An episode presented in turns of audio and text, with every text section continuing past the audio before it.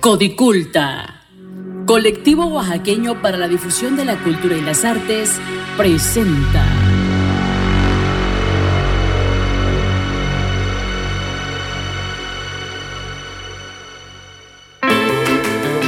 Los mitos, las leyendas y las historias más aterradoras habitan dentro de este roído y viejo arcón. El baúl de las leyendas. Apaga la luz y abre el baúl. Italibi, Pedro y Tomás ya te esperan.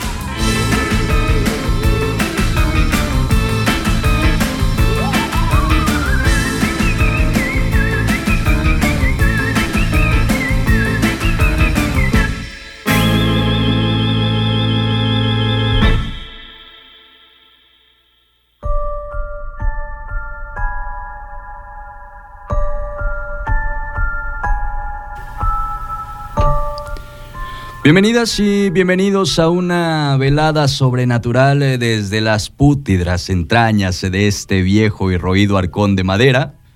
Esta noche abrimos eh, la primera sesión del año 7 del eh, baúl y lo hacemos de una manera muy singular, pues se nos ha indicado que en esta nueva temporada la dediquemos exclusivamente a espíritus femeninos por lo que a lo largo de siete programas iremos eh, descubriendo historias eh, de espectras, fantasmas, brujas y espíritus eh, femeninos del estado de Oaxaca y de toda la República Mexicana.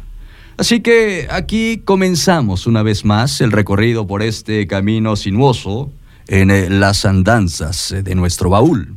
Yo soy Tomás Ramírez Moreno y esto es, esto es El Baúl de las Leyendas. Qué barbaridad, qué enorme gusto me da saludarle a usted nuevamente y también, y también saludar a quienes eh, nos acompañan en esta tertulia leyendera.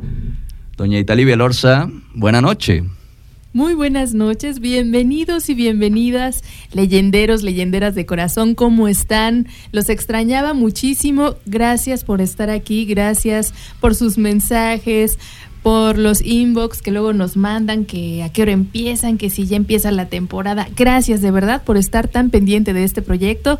Estoy muy contenta de estar con estos dos caballeros aquí a mi lado en, en esta tertulia leyendera y pues claro, qué, qué mejor compañía que la gente que nos escucha. Muchas gracias. Por supuesto que tenemos una gran eh, compañía esta noche y bueno, también eh, seguimos saludando a la gente que nos acompaña en esta mesa leyendera. Mi queridísimo Pedro Romero en los controles y en la conducción. Eh, Pedro, ¿cómo estás? ¿Qué tal? Qué gusto verlos una vez más después de tanto tiempo en el que nos hemos distanciado. Un año ya me da muchísimo gusto poder saludarles a los dos y bueno, espero que esta temporada les sea bastante grata. Yo sé que sí, pero no está por demás el deseo. Buenas noches. Y eh, bueno, también esta noche tenemos a una distinguidísima invitada. De verdad que pues eh, me da mucho gusto que ya desde hace varios años eh, pues también ya forme parte, ya sea parte de este baúl. Desde la Oaxaca Paranormal está con nosotros mi queridísima Marisa Ruiz. Eh, Marisa, ¿cómo estás? Eh, bienvenida esta noche. Oye, gracias por acompañarnos. Hola, ¿qué tal? Buenas noches a todos los que nos escuchan. Pues un gustazo estar aquí, como, como ya lo mencionas. Ya es el tercer año consecutivo que estoy participando con ustedes en el baúl de las leyendas y pues es muy grato saber que el baúl se abre en esta ocasión junto con el frío de muertos y ya estamos iniciando la temporada de este año que espero que sea del gusto de todos los que escuchan este gran proyecto leyendero. Gracias eh, Marisa, te enviamos un fuerte abrazo. También eh, ya en eh, breve, pues estaremos haciendo lo que, lo que nos gusta, lo que coincidimos todos, por supuesto, que es contar leyendas. Y bueno, déjeme rápidamente también saludar a las emisoras de Grupo FM Radios que están retransmitiendo esta señal, la señal del baúl de las leyendas, a nuestras amigas y amigos de Oaxaca Tiene Cultura, donde también eh, transmitimos, y a toda la comunidad leyendera que cada vez crece más. Un abrazo para quien nos escucha también eh, a través eh, del podcast y para quienes lo hacen en vivo. mi querido Pedro Romero, ¿cómo nos comunicamos en el programa? Bien fácil y sencillo, tenemos una línea de contacto que es el 951 307 9141. Ahí nos puede usted enviar su mensaje de texto, ya tenemos algunos de hecho, en un momento más vamos a tratar de darles lectura. Esta es la línea de contacto 951 307 9141 para sus mensajes de texto, WhatsApp y todo lo que nos quieran compartir. Para los aficionados del formato digital eh, de la vía de los ceros y los unos en redes sociales y Talibi, ¿cómo, ¿cómo nos contactan? Claro, con muchísimo gusto les comparto. Estamos en la página en vivo. En vivo estamos en a través de la página de El Baúl de las Leyendas. Así tal cual es nuestra página en Facebook. Ya tengo aquí varios comentarios registrados. Me parece eso genial, maravilloso. Y también, por supuesto, pueden consultar nuestras leyendas anteriores de las de temporadas pasadas. Estamos en YouTube, también en el canal que lleva por nombre El Baúl de las Leyendas. Y por supuesto, para quienes esperan eh, con ansias ya poder escuchar así, tal cual en lista de reproducción el podcast, a partir de mañana, me parece. Eh, hoy, hoy a la medianoche. Hoy a la medianoche, porque usted lo pidió, estará ya disponible el podcast en todas las plataformas habidas y por haber. Solo búsquenos así tal cual, el baúl de las leyendas. También eh, les invitamos a que nos sigan. eh, ahora el baúl de las leyendas ya se, ya, ya se volvió TikToker. Este, ya, ya tenemos cuenta de TikTok también, así que síganos, ahí estamos con el baúl de las leyendas, eh, nos pueden encontrar. Muy buena respuesta de la gente, la verdad es que ya nos está gustando esta red social a la que fuimos un poquito renuentes, pero, pero ya Es estamos, que este, ya estamos medio pues ni modo, ¿no? Sí, Pero, sí, pues, ya, ya mira, no nos va, ya no si nos va. la gente nos apoya, pues estaremos felices de diversificarnos en otras en otras plataformas. Estaría maravilloso. eso, Sí, ¿no? por, por supuesto, para las que vengan saliendo, claro. Y eh, bueno, tenemos, eh, tenemos todavía eh, mucha noche por recorrer. vamos a tener, por supuesto, muchísimo que contarles a ustedes. Y eh, bueno, vamos de una vez. Ah, antes, antes de que arranquemos con las leyendas, por cierto, hoy es el Podcast Day, hablando del, del- podcast. Es un día dedicado a reconocer la importancia de este, de este contenido de audio, ¿no? A la carta y por internet. Y eh, bueno, ha venido a revolucionar, ¿no? Eh, La, manera en la que escuchamos eh, nuestros programas favoritos. Y la verdad es que en, en nuestro ramo, en nuestro género, hay grandes producciones, hay, hay grandes podcasts, eh, la verdad. Mi querida Marisa Ruiz, ahora que eres invitada, por favor, pues te pediríamos que, que nos recomiendes un podcast. ¿Cómo ves? Sí, claro que sí, ya tengo lista mi recomendación de del podcast del que me considero super fan, obviamente después del baúl de las leyendas, pero aquí ya les traigo lista mi recomendación. Eh, este podcast me gusta mucho porque engloba eh, todos estos temas, no nada más de lo paranormal, sino también habla de este, datos curiosos de la historia mexicana, de crímenes también en la historia mexicana, y pues mm, más que verlos desde el punto sensacionalista, eh, este podcast lo, di- lo dirige un historiador y le da un este pues un enfoque muy diferente a los formatos que estamos acostumbrados a escuchar porque junta a, algunos expertos en estos temas y, y la verdad es fluyen gran variedad de ideas que nos abre la mente para entender de otra manera este tipo de temas. Y la recomendación de este día, pues este podcast se llama El Sensacional de Historia Mexicana, lo conduce Chuy Campos y de verdad es, es una joya. Este, de hecho, no tiene mucho que se introdujo en Spotify porque está disponible, bueno, estaba disponible solo en Facebook, pero le está yendo muy bien y este, la verdad, honestamente, aparte de, de realmente de, lo- de esta temática, yo solo escucho el baúl de las leyendas, Oh, gracias. escucho relatos, escucho relatos de la noche y pues son los dos únicos podcasts que escucho sobre esta temática paranormal. Pero el que se lleva las palmas por mucho es el sensacional de, de historia mexicana, porque es un podcast muy completo y para la gente que quiera adentrarse así a fondo sobre el tema paranormal, es un podcast que yo les juro que lo van a adorar y se va a volver el favorito de ustedes.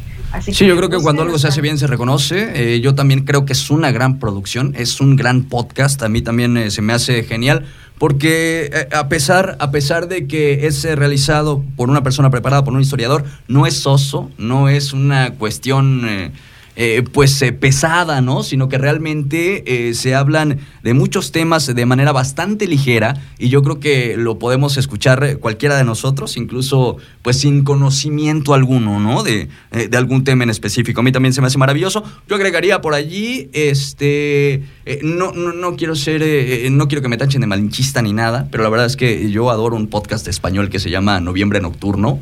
Eh, que es eh, del gran eh, Alberto Martínez Carcedo, que, por cierto participó con nosotros hace, hace un año, ¿no? A mí, a mí se me hace un podcast fantástico porque, bueno, ficcionan, ¿no? Muchas, muchas historias, muchas narraciones, muchos cuentos, muchos libros desde Lovecraft hasta Alan Poe, Ambrose Bierce, ¿no? Incluso hasta eh, Borges pasa por allí, ¿no? Y una gran cantidad de, autores de verdad maravillosos y con una voz que a mí, que a mí para, la narración se me, hace, se me hace increíble, ¿no? Incluso ahora ya hacen algunas ficciones, ¿no? De, por ejemplo, eh, crean, ¿no? Alguna ficción eh, basada en el universo de Batman, por ejemplo, en el universo de, Las Mil y Una Noches o, de Aladdin, ¿no? En este, en este, caso específico, se me hace algo verdaderamente increíble lo que, lo que se hace por parte de Noviembre Nocturno. recomendación por el podcast Day, mi querido Pedro Ita, ¿tenemos algo?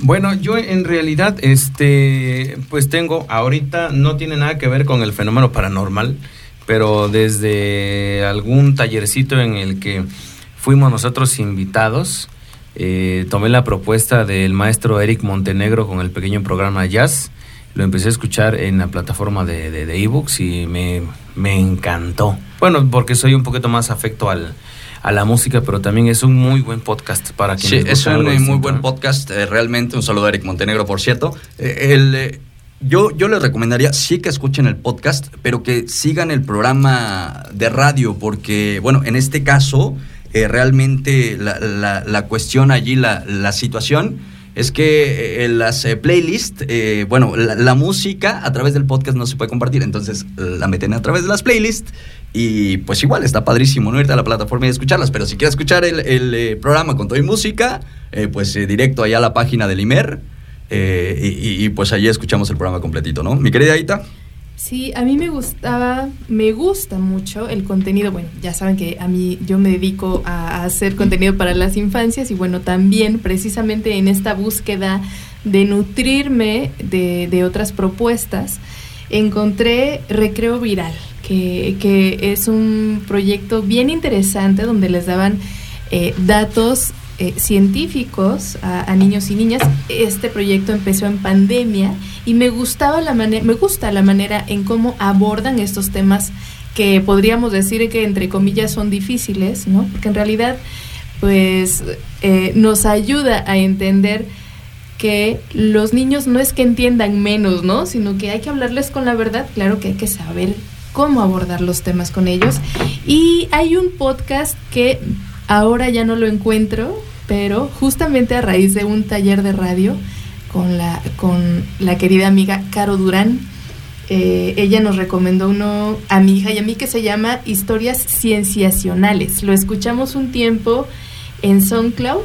Y después de un tiempo eh, escuchándolo, un día nada más ya no lo encontramos, pero estaba una cosa chulada, maravillosa, porque eran, era una producción muy buena y se nota, como tú decías, bueno, a, pesar de que hay, hay gente, hay gente que no necesariamente se dedica a la radio, pero encuentra la manera de, de externarnos eh, la pasión que les despiertan estos temas, ¿no? Y entonces hablaban de eh, pues muchos fenómenos naturales los explicaban, ¿no? Entonces era bien interesante escuchar cómo se daban estos fenómenos. Así que bueno, les invitamos a que nos compartan en sus mensajes cuáles son sus podcasts favoritos. Claro, claro, se vale decir el bol de las leyendas. Claro que sí.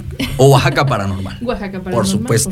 Bueno, ahí están nuestras recomendaciones. Por ser el podcast day, también teníamos que comentarlo porque, bueno, nosotros también eh, somos eh, eh, hechos en podcast. Y en, radio comunitaria, así que bueno, por eso queríamos hacer alguna recomendación con esto, empezar para no, para no dejar pasar el día que es eh, tan importante, ¿no? Este, este día en el que se fomenta también la escucha de los eh, podcasts, queríamos eh, pues que, también ustedes escucharan, bueno, aparte de que hacen el baúl de las leyendas, que escucha, ¿no? La gente que, que, participa, que hace, que arma el, el, el baúl de las leyendas. Bueno, ahora sí, nos vamos porque qué barbaridad, el tiempo se va como agua entre las manos. Eh, de verdad que muy rapidito se nos pasa. Vámonos de una vez con lo que traemos para el día de hoy, para, este para esta noche. Y vamos a iniciar esta temporada hablando sobre las espectras, brujas y, y fantasmas más eh, terroríficos de Oaxaca.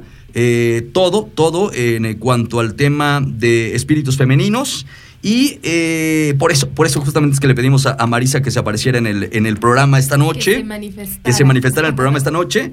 Y eh, bueno, consensuadamente eh, la bandita del baúl armó una lista con algunos eh, de los que hemos estado presentando, de las que hemos estado presentando a lo largo de siete temporadas que, llevamos ya.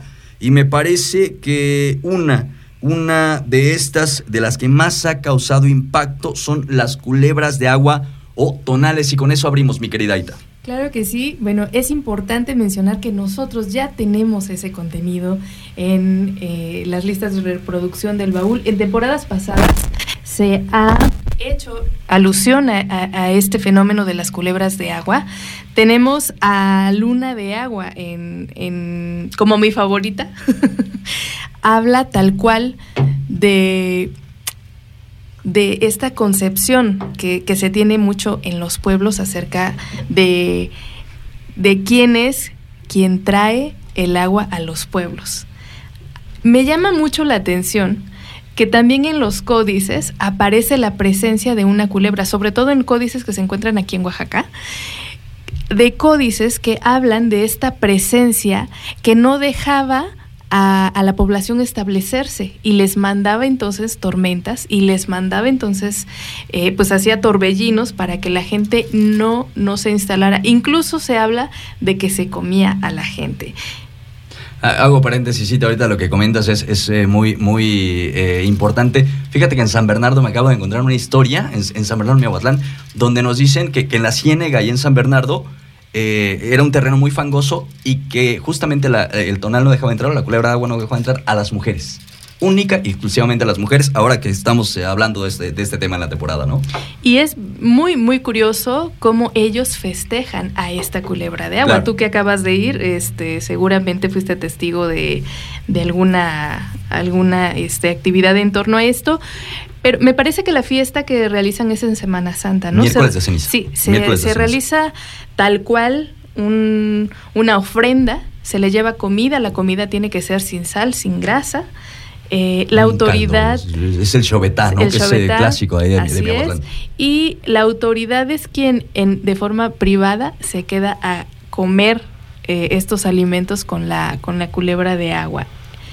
Sí. Esta es una de las tradiciones más documentadas en Oaxaca. Es bien sorprendente cómo eh, pues va más allá, eh, va más allá de, la cuestión eh, religiosa, ¿no?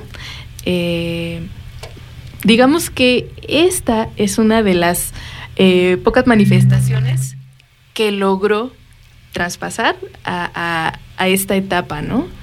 Permanece y sigue, sigue siendo tal cual, tal cual era. Entonces, para mí eso es maravilloso. Sí, es maravilloso. Todavía hasta la fecha celebran al santo patrón, pero al otro día en la mañana pues van al cerro a, ofrendar. Así. A ofrendar a, al tonal, a la culebra de agua, al rayo que vive allí, ¿no? Sí, esto, esto a mí también se me hace de, de las eh, leyendas más bonitas que hay en Oaxaca y que justamente es muy del sureste mexicano, de hecho, pero no es tan difundida, no es tan difundida como otros, como otras eh, historias. Me parece que allí también eh, radica pues esta, esta escarbadita que le debemos de, seguir dando y de hecho en este, en esta, me voy a adelantar un poquito, en esta temporada vamos a tener un, programa dedicado precisamente ¿no? a, tonales y a, culebras de agua. Quiero hacer un, comentario súper rápido. Fíjate que eh, si bien en la temporada hemos dedicado eh, leyendas a espectras eh, mujeres, entes femeninos, aquí hay un dato bien curioso. En la comunidad, eh, en una comunidad cercana a Mehuatlán se registra esta historia. Había una culebra que pues daba agua a la población, pero esta culebra pedía a cambio niños para alimentarse. Esta ofrenda era una niña, la cual su padre encerró en un cerco de palos y la niña al sentir que la culebra venía hacia ella, que abre sus fauces y la devora, truena. Esa es la leyenda de la niña rayo. Así que no me podía ir hoy sin mencionar a la niña eh, eh, Rayo. Está, padrísima esa historia, está, está bien interesante. La vamos a ficcionar un día, aunque sea Por favor, sí, Por supuesto que sí. Eh, vamos a adelantarle porque, híjole, traemos varias, varias leyendas, varias historias. Y además nos gana la emoción de estar nuevamente con ustedes. claro. Y, nos gustaría como dedicarle el debido tiempo, pero poquito a, poquito. Este es el primer programa y es el de introducción. Por eso también, eh, ya que andamos en la zona, ya que andamos en la región, bueno, ahorita esta, esta leyenda es muy de Sierra Sur y, algo del Valle Central también, esta del Tonal la Culebra de Agua. Así es. Hay una que también hemos escuchado mucho en... Eh, en eh, el Valle Central, que es eh, María Luz o María de la Luz, como, como se le conoce a esta historia, que también, por cierto, ya la hicimos para, para el baúl, pero es una historia muy bonita, muy bella, pero muy lúgubre, muy tétrica al mismo tiempo, Pedro Romero. Así es, esta historia ya la hicimos un par de veces porque se como que se reeditó y habla de pues tiempos aquellos en los que implican muchas cosas hablando de, estos este, usos sociales, ¿no? En el que pues los matrimonios se arreglaban y eh, había familias también pues bastante disfuncionales como en la actualidad, ¿no? Y, la historia de María Luz habla precisamente de eso, ¿no? Para quienes no han tenido oportunidad de escucharlo, no se acuerdan. María Luz eh, nace en una pequeña choza muy, muy humilde, eh, los papás, pues era, era, una niña no deseada, ¿no? Entonces, eh, en aquel tiempo, pues estilaba que pues la, la, religión católica era, pues eh, el catolicismo estaba bastante muy arraigado. Entonces a María Luz no le administran ningún sacramento, no estaba bautizada y con el paso del tiempo, pues el Señor arregla con un personaje que, pues afortunadamente para ella, la quiere y bastante bien después de toda una serie de, peripecias y de desacuerdos, pues María Luz empieza a aceptar el matrimonio y empieza a hacer, a desempeñar su papel de esposa y muy pronto de madre. ¿Qué sucede? Que enferma gravemente y muere, ¿no? Pero al no estar eh, bautizada, pues estaba eh, había algo por ahí paranormal y podría, incluso referirnos a, las almas en pena, ¿no? Porque era tanto el amor que sentía por sus hijos y su esposo que su alma eh, penaba por su casa y hacía los quehaceres domésticos como si estuviera viva, ¿no? Entonces eso empezó a, hacer que el esposo eh, pues poco a poco perdiera la cordura. Posteriormente se va a buscar un sacerdote para ver este a qué solución llegamos por la cuestión de que no tenía sacramentos y todo lo que ya eh, escuchamos. Al final de cuentas, el sacerdote pues habla de que tenían que atrapar su cuerpo para poder este, hacerle algún rito ¿no? funerario. Pero uno de los huesos de María Luz es el que se queda en alguna parte. Nosotros manejamos por ahí, no sé, atrás de la puerta. Este ya fue licenciado. Este ya fue licenciado. Entonces, uno de los huesos se quedó vagando y se dice que en las noches muy oscuras hay veces que se escucha pues el crujir de los árboles, el viento y los perros que como que siguieran algo a alguien y eh, pues llegas a escuchar precisamente el, el sonido. Eh, equivalente, podríamos decir, como a un, como un boomerang, y que se trata precisamente del hueso de María Luz o de María de la Luz. Yo creo que esta es la leyenda del amor de madre que trasciende de la muerte por, por, excelencia. Se, me hace algo, algo maravilloso. Es una historia muy bonita, pero muy lúgubre. Por eso muy dramática. Muy dramática. Y eh, eh, esta cuestión, porque pues cuando te cuentan del hueso de María Luz, muchas veces te, cuando suena justamente esto que acaba de escribir Pedro, te dicen, eh, tú preguntas, ¿qué está sonando, no? Ah, pues es el hueso de María Luz. Y cuando escuchas eso es como, ¿no? ¿Cómo que el hueso de María Luz? ¿Qué es el hueso de María Luz? Ya luego te platica toda esa historia que es, que es realmente bellísima y entiendes por qué se trata, ¿no? Del, del hueso de, de María Luz. Y eh, bueno, vamos a avanzarle eh, con, el tema de las leyendas porque tenemos muchas, muchas para contar. Traemos muchas esta, esta noche e incluso también eh, tenemos eh, varios testimonios. Por eso quiero pedirle a mi querida Marisa que, que, pues nos platiques también tú, Marisa, sobre, sobre una leyenda pues muy importante en, en Oaxaca. Me parece que esta sí es ampliamente difundida en buena parte del estado, en todo el país y me atrevería a decir en el mundo, claro, en sus distintas versiones de esta eh, chica de la curva, de esta chica del taxi, de esta mujer que pues se pide eh, eh, el ray, ¿no? En, las carreteras para que, para que le lleven. Y es una historia que se remonta mucho, mucho tiempo atrás. En Oaxaca, en Oaxaca se trata de Vicky Solana, ¿verdad, mi querida Marisa? Así es. incluso Fíjate que hay varias versiones donde le cambian el nombre, pero al final de cuentas en el, en el anecdotario oaxaqueño, en, el colectivo de, nuestra, de nuestro estado, pues la mayoría, cuando hablamos de un fantasma que sale del Panteón General, pues definitivamente pensamos en Vicky Solana. Esta historia, pues básicamente nos relata la historia de, de una chica que vivió en más o menos en los años 30 en Oaxaca, que era de una familia adinerada, personas que trabajaban en el ramo textil y lamentablemente sufre una decepción amorosa que hace que pues que se suicide. Entonces, a raíz de esta trágica muerte, la chica vaga y está como condenada a, recorrer las calles aledañas al Panteón General. En una de las variantes de la leyenda se dice que, que debido a que fue una, a una, una trágica muerte, la chica sale del panteón, pide un taxi para ir hacia su casa. Y una vez cuando la dejan en la puerta de su casa, pide que este, que, bueno, les dice a los taxistas que no lleva dinero, pero que al siguiente día pueden ir y, cobrar ahí en ese mismo domicilio y les deja una prenda. Pero cuando el conductor regresa a, a este domicilio, ahí el familiar en turno, y digo en turno porque generación tras generación, incluso hay algunos testimonios recientes de estos años de, conductores que aseguran que llegan a la casa de la familia Solana y ocurre este hecho. El, familiar en turno le confiesa al taxista, al conductor, que en realidad pues esta persona ya tiene años fallecida. Hay otra variante donde nos dice que Vicky Solana sale toda, bueno, no todas las noches, sino en una fecha específica del Panteón General que es durante la Semana Santa para visitar, para hacer este recorrido de la visita de los siete templos. Y es algo muy curioso porque como bien mencionas, Tomás, esta leyenda es muy recurrente en, en muchos estados de la República. De hecho, ahí ya hasta cambia el nombre y se llama tal cual la Dama de los Siete Templos. Y pues es una característica muy curiosa que también encontramos en la historia de Vicky Solana.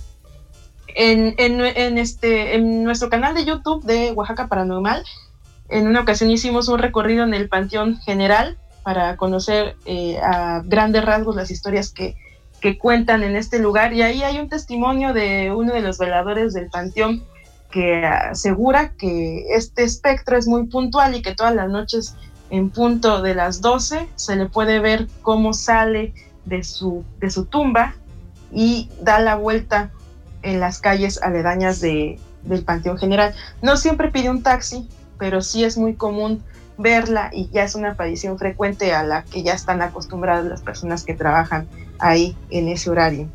Otra versión muy curiosa y poco conocida que me compartieron hace poco es de un joven que se llama José Alonso Cortés Cruz, que si tienen la oportunidad de buscarlo en sus redes sociales, él es muy buen escritor de leyendas y él nos cuenta una historia muy curiosa también de un espectro que sale del Panteón General. Sin embargo, en esta historia el personaje principal se llama Daniela y nos relata eh, la historia de un joven que visitaba frecuentemente la tumba de sus abuelos allá en el Panteón General y cuando se retiraba de una de estas visitas conoce a una joven muy guapa, muy bella, eh, se hacen novios y al poco tiempo se van a vivir juntos. Eh, esta pareja establece su hogar en la casa de los difuntos abuelos del muchacho, pero era una, un enamoramiento tan, tan grande, tan, este, tan intenso, que el joven en cuestión pues no, no salía mucho de su hogar, solo salía para lo necesario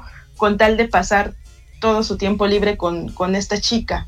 Y cuando regresa nuevamente a visitar la tumba de sus abuelos, uno de los panteoneros le comenta que, que, él había sido testigo del momento en que conoció a su ahora esposa y que tenía que notificarle algo muy importante. Entonces se dirigen a una, a una tumba, a un este, sepulcro, y es grande la sorpresa de este chico cuando al abrirlo se da cuenta que la persona que está retratada y el nombre de la tumba, pues es el de su esposa.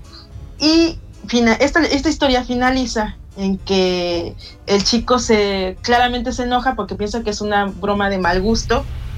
los panteoneros tratan de persuadirlo de que este espectro de esta chica es una aparición común en el panteón, pero que no había como llegado a ese, a ese extremo de que la persona se enamorara tanto de ella. Y el chico regresa a la casa de sus abuelos para tristemente descubrir que la casa se encuentra en un completo abandono y todo este tiempo había estado viviendo completamente solo y, que todavía ha sido pues prácticamente una experiencia producto de su imaginación y ahí es donde, donde termina esta historia que también tiene muchas similitudes con el fantasma de Vicky Solana. Y como bien lo dices, Tomás, pues es una historia muy antigua, y como te digo, hay, hay algunas versiones que nos dice que ocurrió en, en Oaxaca en los años 30, y hay otras que nos aseguran que incluso eran épocas más antiguas y que originalmente no era un taxi el que conducía a Vicky Solana a su hogar, sino eran calandrias. Pero como bien sabemos, pues esto es parte del misticismo y del encanto de las leyendas que van cambiando con el paso del tiempo y conforme van transcurriendo generación tras generación. Por eso nos encanta que nos acompañes, Marisa. Esta última que cuentas es eh, verdaderamente escalofriante. Está buenísima esta leyenda. Eh, de verdad que nos encanta que estés aquí. De verdad, muchas gracias, ¿no? Te, lo digo el día de hoy ante todo el auditorio del baúl. Que nos acompañes. Siempre, siempre nos traes eh, cosas bien interesantes. Y bueno, como lo decíamos al principio del programa, pues eres parte, ¿no? De, de, este, de este baúl de las leyendas desde la Oaxaca paranormal. Eh, híjole, también de Vicky Solana podemos quedarnos a platicar muchísimo lamentablemente, pues ya nos tenemos que ir a la primera pausa. A la gente que nos está escuchando en Facebook, le vamos a pedir, por favor, vamos a tener que eh, bajar ¿no? Eh, los, los eh, niveles de volumen. No se vayan, quédense ahí con nosotros. Vamos a hacer una pausa y vamos a regresar en breve.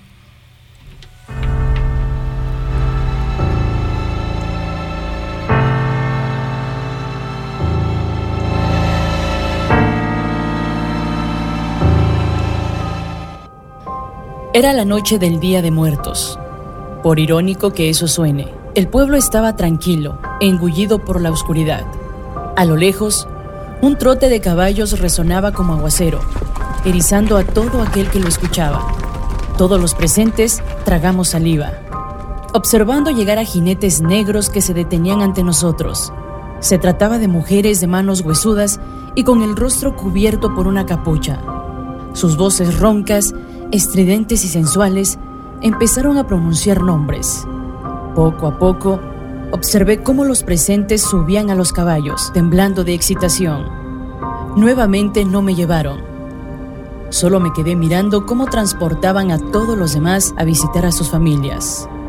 Tal vez el próximo año, me dije. Un microrrelato de cuentos para monstruos de Santiago Pedraza. El baúl de las leyendas.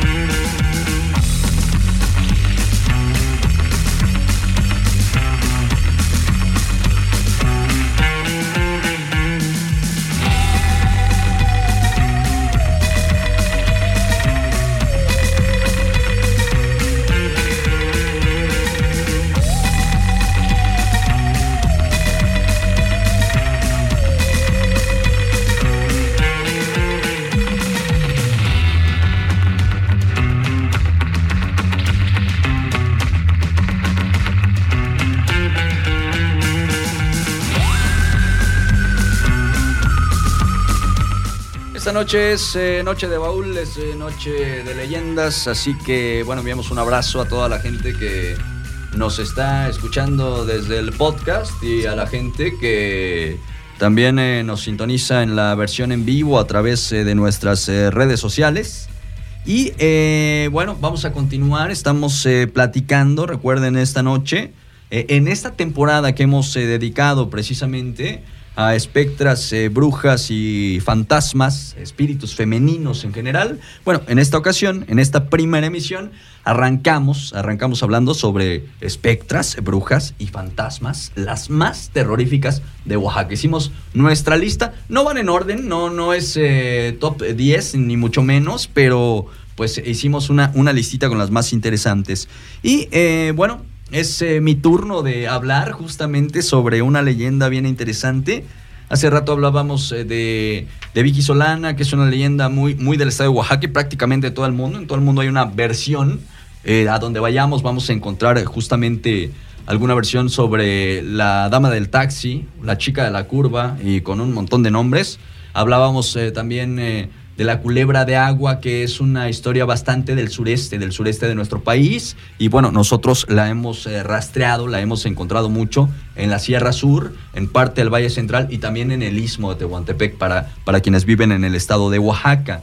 Eh, eh, también hablábamos sobre el caso de María Luz o María de la Luz, nos platicaba Pedro, una leyenda que a mí se me hace mucho de los valles centrales, no la he escuchado en algún otro lugar, pero probablemente existan algunas otras versiones en el estado de Oaxaca. Y bueno, ahora vamos a hablar de una que sí es muy de la comunidad de Jutla de Crespo, del eh, pueblo de Jutla de Crespo, porque está basada en un hecho real pero como en todas estas leyendas hay datos comprobados y otras que, pues son parte de la fantasía o del sazón que, ya le vamos poniendo, ¿no? Cuando va pasando eh, esta historia de, boca en boca. Se cuenta la historia de, de Seferina, que se dice que era una mujer muy guapa y que también era sumamente religiosa.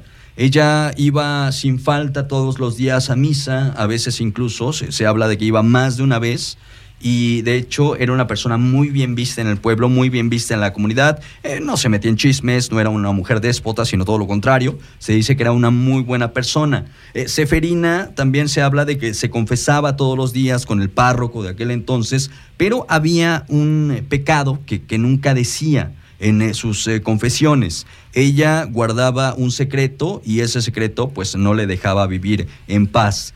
se cuenta que eh, eh, eso que Seferina callaba es que fue en algún momento de su vida violentada sexualmente por un sacerdote y se culpaba a sí misma por algo de lo que no era eh, responsable. Ella se creía villana y aquí pues realmente el villano era, era otro.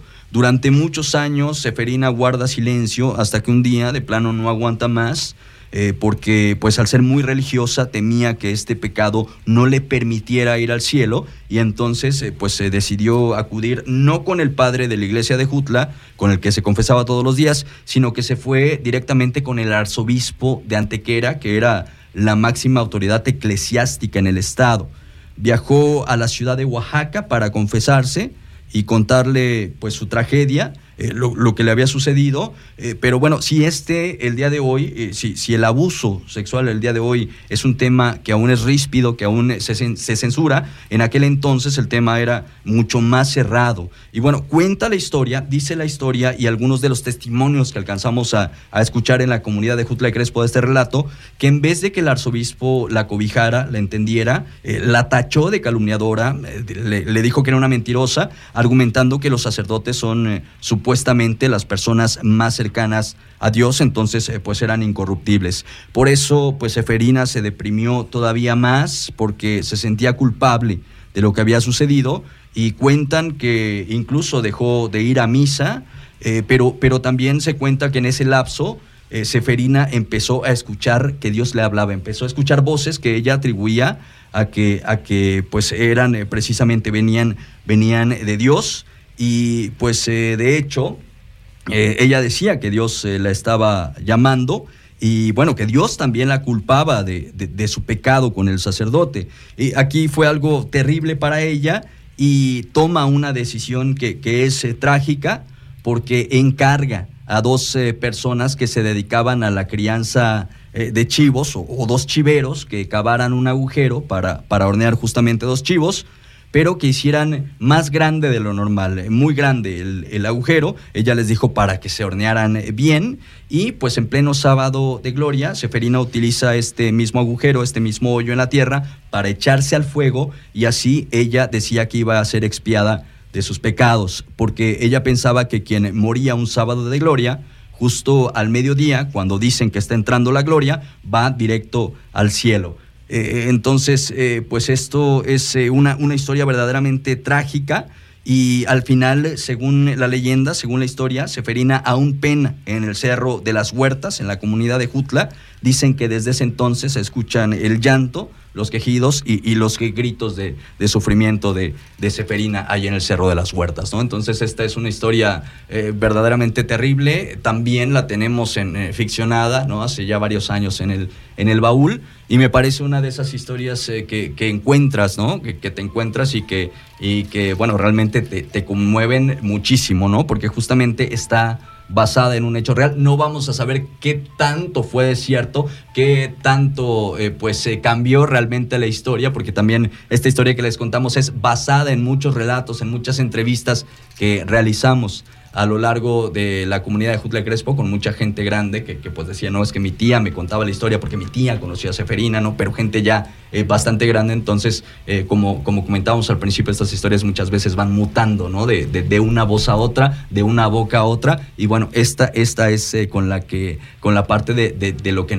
de lo que nos quedamos, ¿no? De, del tormento, ¿no? De, de Seferina, como, como también a través del baúl se, se le nombró a esta a esta leyenda. Así que bueno, allí son algunos de los relatos, algunas de las historias que les estamos compartiendo del eh, tema de la noche, que es esta lista de las espectras más terroríficas de Oaxaca. Nos vamos en este momento con eh, algunos mensajitos, eh, Ita, a través de las redes sociales que nos está comentando la familia leyenda. Claro que sí, mandamos saludos para Grace Canseco Ojeda, para Luis Ángel Hernández, para Bruno Martínez, Patilú Tello nos dice, las voces, la adaptación de todas sus historias son geniales, pero la verdad es que la voz de Tavo enamora. Soy su fan. Ándale pues. Saludos, saludos. Saludos a, Tavo, que lo vas a escuchar esta noche. Eh, Oaxaca Paranormal, claro que sí, la, querida Marisa nos dice, con esa leyenda conocí al baúl. Ah, Supongo que se refiere a la de Luna de Agua. No sé. No sé, ahorita nos contará Marisa, con, cuál leyenda conoce al baúl. Es la del silbido del diablo. Ah, con la leyenda del silbido. Ah, sí, es que aquí antes había un comentario. es verdad que dice eh, José González, dice, ponga la leyenda del silbido del diablo. Ah, ya, ah, ya gracias, entendí. Marisa. Sí, esa también es una leyenda. Eh, hay que hacer ya readaptación de varias que son, eh, pues, bastante antiguas y que pues eh, yo creo que el día de hoy con eh, eh, todo este grupo de actores y actrices que hoy nos acompaña estarían, estarían geniales, ¿no? Ya, vamos, ya, ya andamos planeando eso también. Voy a decir los nombres rapidito para que no me voy a detener tanto en los comentarios para que podamos saludar a la mayor parte de, quienes comentan. Mandamos saludos para Bruno Martínez, para Mabel Aesa, queridísima leyendera, Emanuel Beltrán, para Luis Ángel Hernández, Patilu Tello, por supuesto, Bruno Martínez, Ono Art, Grace Canseco, Juancho Negrete, Jesús Méndez, Filiberto Víctor Jiménez García, que también es leyendero de corazón, todos los años nos comenta, nos sigue, nos ayuda a compartir. Y él, bueno, manda, manda saludos a su grupo de la primaria eh, Leona Vicario del sexto C. Muchísimos saludos a su grupo maestro. Para, hasta Miahuatlán de Porfirio Hasta Miahuatlán de Porfirio Díaz. Para George H. Sánchez, para Raúl Cayetano, para Torres Jane, también es una leyendera de corazón, para Mauro Hernández, Carlos Arrazola y Josefina Medina, Lena Vázquez, Aileen Arellanes, Roberto Vega y David Luciano, que también nos está acompañando esta noche. Raúl Castro, espero estar abarcando a la mayoría. Para Jorge Luis Osorio Guzmán, Emery Bravo, Reina, Reina Climaco, Omar Gato Cruz, que también ya es conocido leyendero, Jorge Mejía, Josué Moreno, Odette Cotera, y me parece que serían, serían todos hasta el momento. Así que, bueno, doy, doy eh, paso el micrófono al compañero Pedro Romero. En eh, los eh, mensajes de texto, algunos cuantos, Pedro, que tenemos. Algunos cuantos saludos hasta Denver, nos están escuchando, saludos para, dice Amaris, pero no sé si es Damaris. También nos escuchan en atrás de la secundaria. Muchos saludos para ustedes también. El baúl de las leyendas, lo mejor de lo mejor. Nos Gracias. Escriben. Saludos para Carla, Chesito y Jordi que están escuchando el baúl de las leyendas también. Eh, felicidades, los esperamos muy emocionados. Aquí al pendiente de las leyendas desde Diego CB y un saludo para Julie en sí, que está en sintonía. Muchas gracias. Muchas, muchas gracias. Y eh, bueno, también eh, ya en breve vamos con más, este, con más saluditos a través de las redes sociales. Un abrazo para quien, para Germán García. Nos dice, los escuchamos desde el Calinto, los chicos creadores del Mictober 2022 del en Ejutla. ah, pues eh, muchos saludos. Eh, ¿Desde el Calicanto debe de ser? Sí, ¿verdad? ajá, eh, yo creo, porque dice Calinto, pero yo creo que es Calicanto. Y, Germán García. Hablando, de Mictober, la próxima semana vamos a tener a nuestra querida Cerebro también aquí en, en cabina, platicando de, de, este, de este que ya es un verdadero fenómeno, ¿eh? Ya les vamos a dar detalles más adelante, por supuesto. Y eh, bueno, vamos a avanzarle también eh, porque tenemos, eh, híjole, un montón de mensajes, un montón de saludos, pero también tenemos muchas leyendas que, que, contar, que platicar. Y nos vamos de inmediato con lo que sigue. rápidamente platicamos un poquito, mi querida Aita, sobre las brujas oaxaqueñas. Así es, vamos a aprovechar para hacer un recuento de las brujas que han visitado el baúl de las leyendas y es que tenemos por ahí una leyenda que a mí, fíjate que es de mis favoritas, pero creo que se debe a que fue de las primeras producciones en las que participé con ustedes. Entonces yo por eso le tengo mucho cariño a esa leyenda de la bruja sopilote, que hemos escuchado mucho de estas brujas eh, que también algunas abuelas les llamaban quebrantahuesos. Y estas brujas, la particularidad que tienen es que les gustan los bebés recién nacidos. Y entonces hay muchísimos mitos en torno estas brujas y cómo ahuyentarlas desde las semillas de mostaza, desde las tijeras, los espejos. La ropa al revés. No dejar, ah, ponerse la ropa al revés, no dejar la ropa del bebé afuera eh, en el tendedero de noche porque llegaba la bruja, porque, o, este, bueno, también a jugar con la, a jugar con la ropa. Entonces hay muchísimo, muchísimo que decir en torno a, las brujas. También, por supuesto, tenemos a estas luces lejanas que se ven volar en los cerros. Pero bueno, como dices, eh, pues es poco el tiempo, entonces hay que hacer eh, muy breve eh, el recuento. Sin embargo, no podíamos dejar de mencionar a, a estas brujas tan simbólicas en el baúl. Marisa Ruiz, de este tema de las brujas hay mucho que platicar, ¿no? Seguro a la página de Oaxaca Paranormal han llegado muchísimas historias de estas. Claro que sí, eh, y como bien dijo Ita, este, son muchas creencias eh, que ya se han conjugado a raíz de, de, la colonización española y también de los orígenes prehispánicos de las brujas. Así que rápidamente les voy a compartir unos datos acerca de de los antecesores de las brujas para que nuestro auditorio vaya analizando de dónde surgen esas creencias y cómo es que llegamos hasta el personaje que conocemos en la actualidad. Eh, esta información la, la vi de una, de una exposición que dio la maestra Doris Camarena llamada Monstruosidad Femenina Prehispánica y Colonial.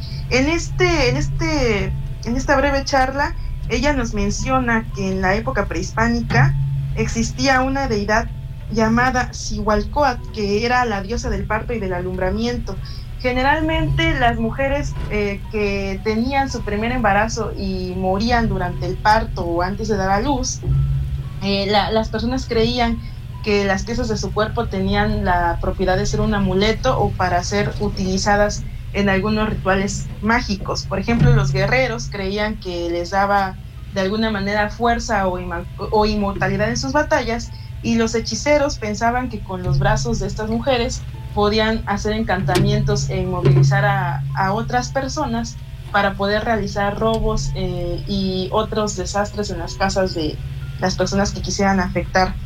Una de las particularidades de las Igualcoat es que estas mujeres que morían en el parto tenían la posibilidad de volver, pero en una forma demoníaca. Y aquí surge la idea, la creencia de que eran brujas que volvían en forma de bolas de fuego. Entonces todavía no se les llamaba como brujas, pero sí la comunidad prehispánica tenía la creencia de que estas mujeres volvían en forma de demonios que se transportaban en bolas de fuego y aparecían generalmente en las encrucijadas de los caminos. Y regresaban porque también tenía la característica de que el esposo de esta mujer tenía que rendirle una ofrenda o un tributo durante cuatro años, o de lo contrario, pues este espíritu se molestaba y regresaba para vengarse con la nueva esposa y con la nueva descendencia de, de su anterior esposo. Ay, qué miedo. Y curiosa, curiosamente, la Cihualcoal tenía la característica que ahorita inmediatamente la van a asimilar a otro ente femenino de, la, de, de, las leyendas oaxaqueñas y mexicanas, pues esta también tenía la característica de poder seducir hombres que caminaban solitarios. Esto por el motivo de que ellas veían al hombre como el causante de su desgracia, de su muerte, porque pues al morir a causa de un embarazo, eh, asimilaban que el embarazo había sido como una enfermedad o un padecimiento que se les había implantado un hombre y por eso regresaban a vengarse de los hombres que encontraban solitarios. Y era curioso porque como eh, la creencia de, de, la comunidad prehispánica decía que también su cuerpo podía ser utilizado como amuletos, las familias de estas mujeres tenían que resguardar el cuerpo y a veces esperar a que se descompusiera, entrar en descomposición para poder darle este, sepultura. Pero también el ritual era muy extraño porque no lo podían sacar por la puerta o por las ventanas, sino que tenían que hacer un agujero en algún muro de la choza y llevarla, llevarlas no por caminos ni veredas, sino como por, por algo que no fuera precisamente un camino, porque así también prevenían que si el espíritu llegara en algún momento a querer vengarse de la nueva descendencia y de la nueva este, pareja de su esposo, ya no pudiera encontrar el camino ni la entrada por donde salió de su hogar. Entonces es una creencia muy curiosa porque me imagino que ya el auditorio lo está asimilando a que es muy similar a lo que se dicen las brujas en la actualidad, a lo que mencionamos de la llorona y por supuesto a lo que se menciona de la matlacigua.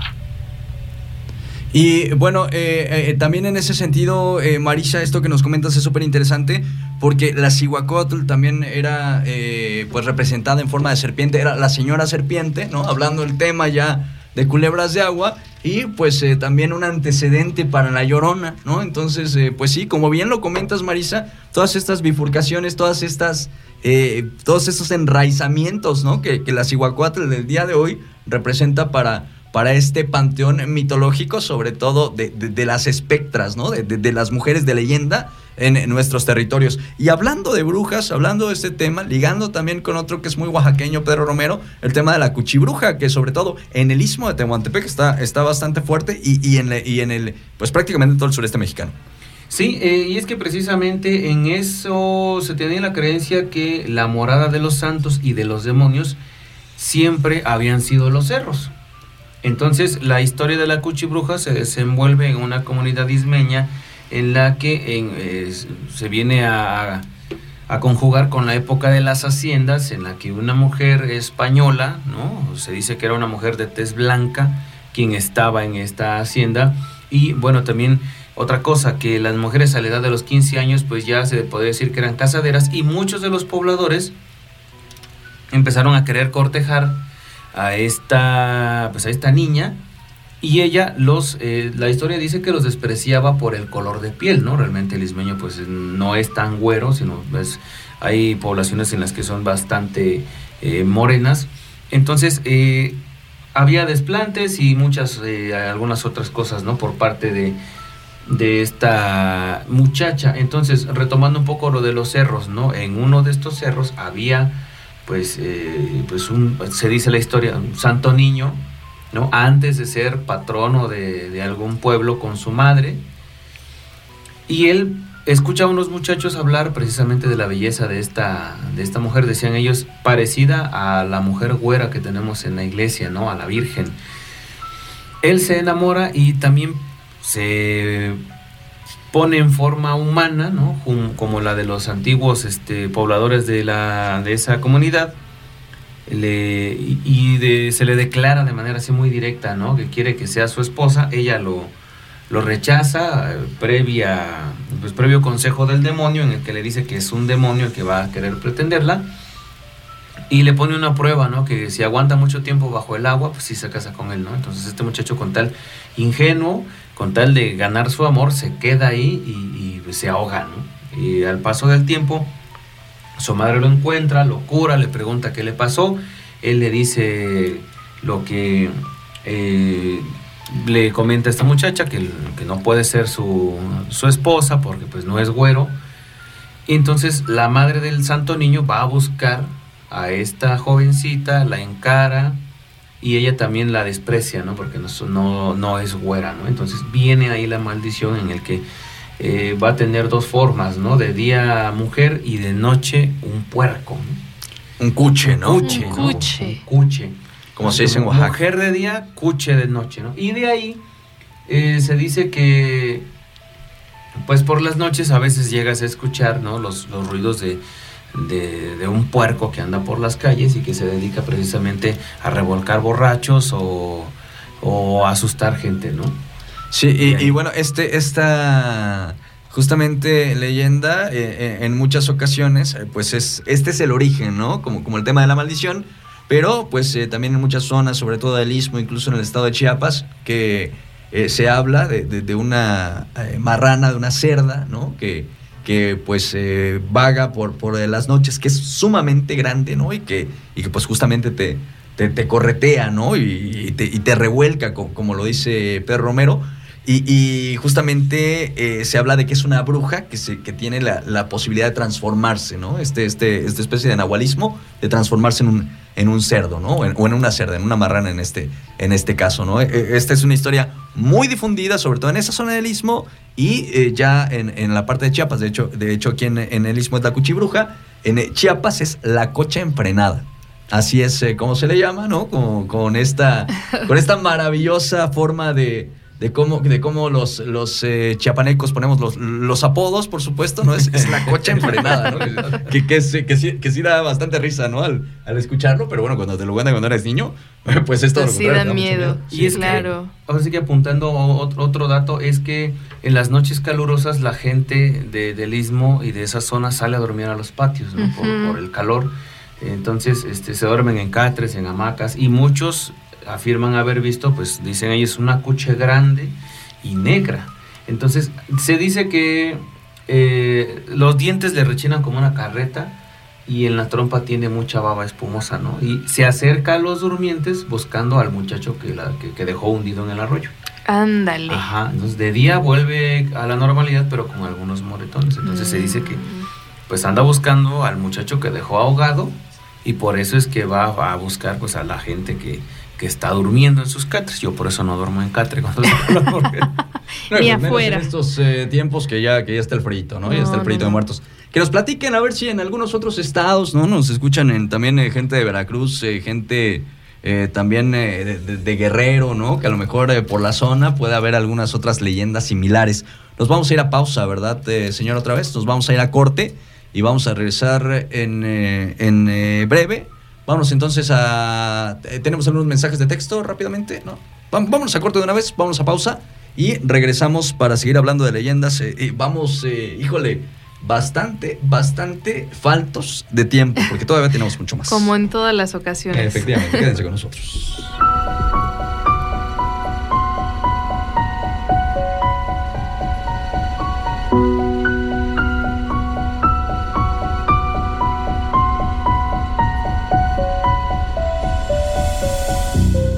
En la pequeña mesa había velas, chocolate, guisados, pan y frutas muy variadas. Parado frente a aquella ofrenda, un hombre recordaba a su esposa mientras la nostalgia le daba pequeños mordiscos. Te extraño mucho, Esther.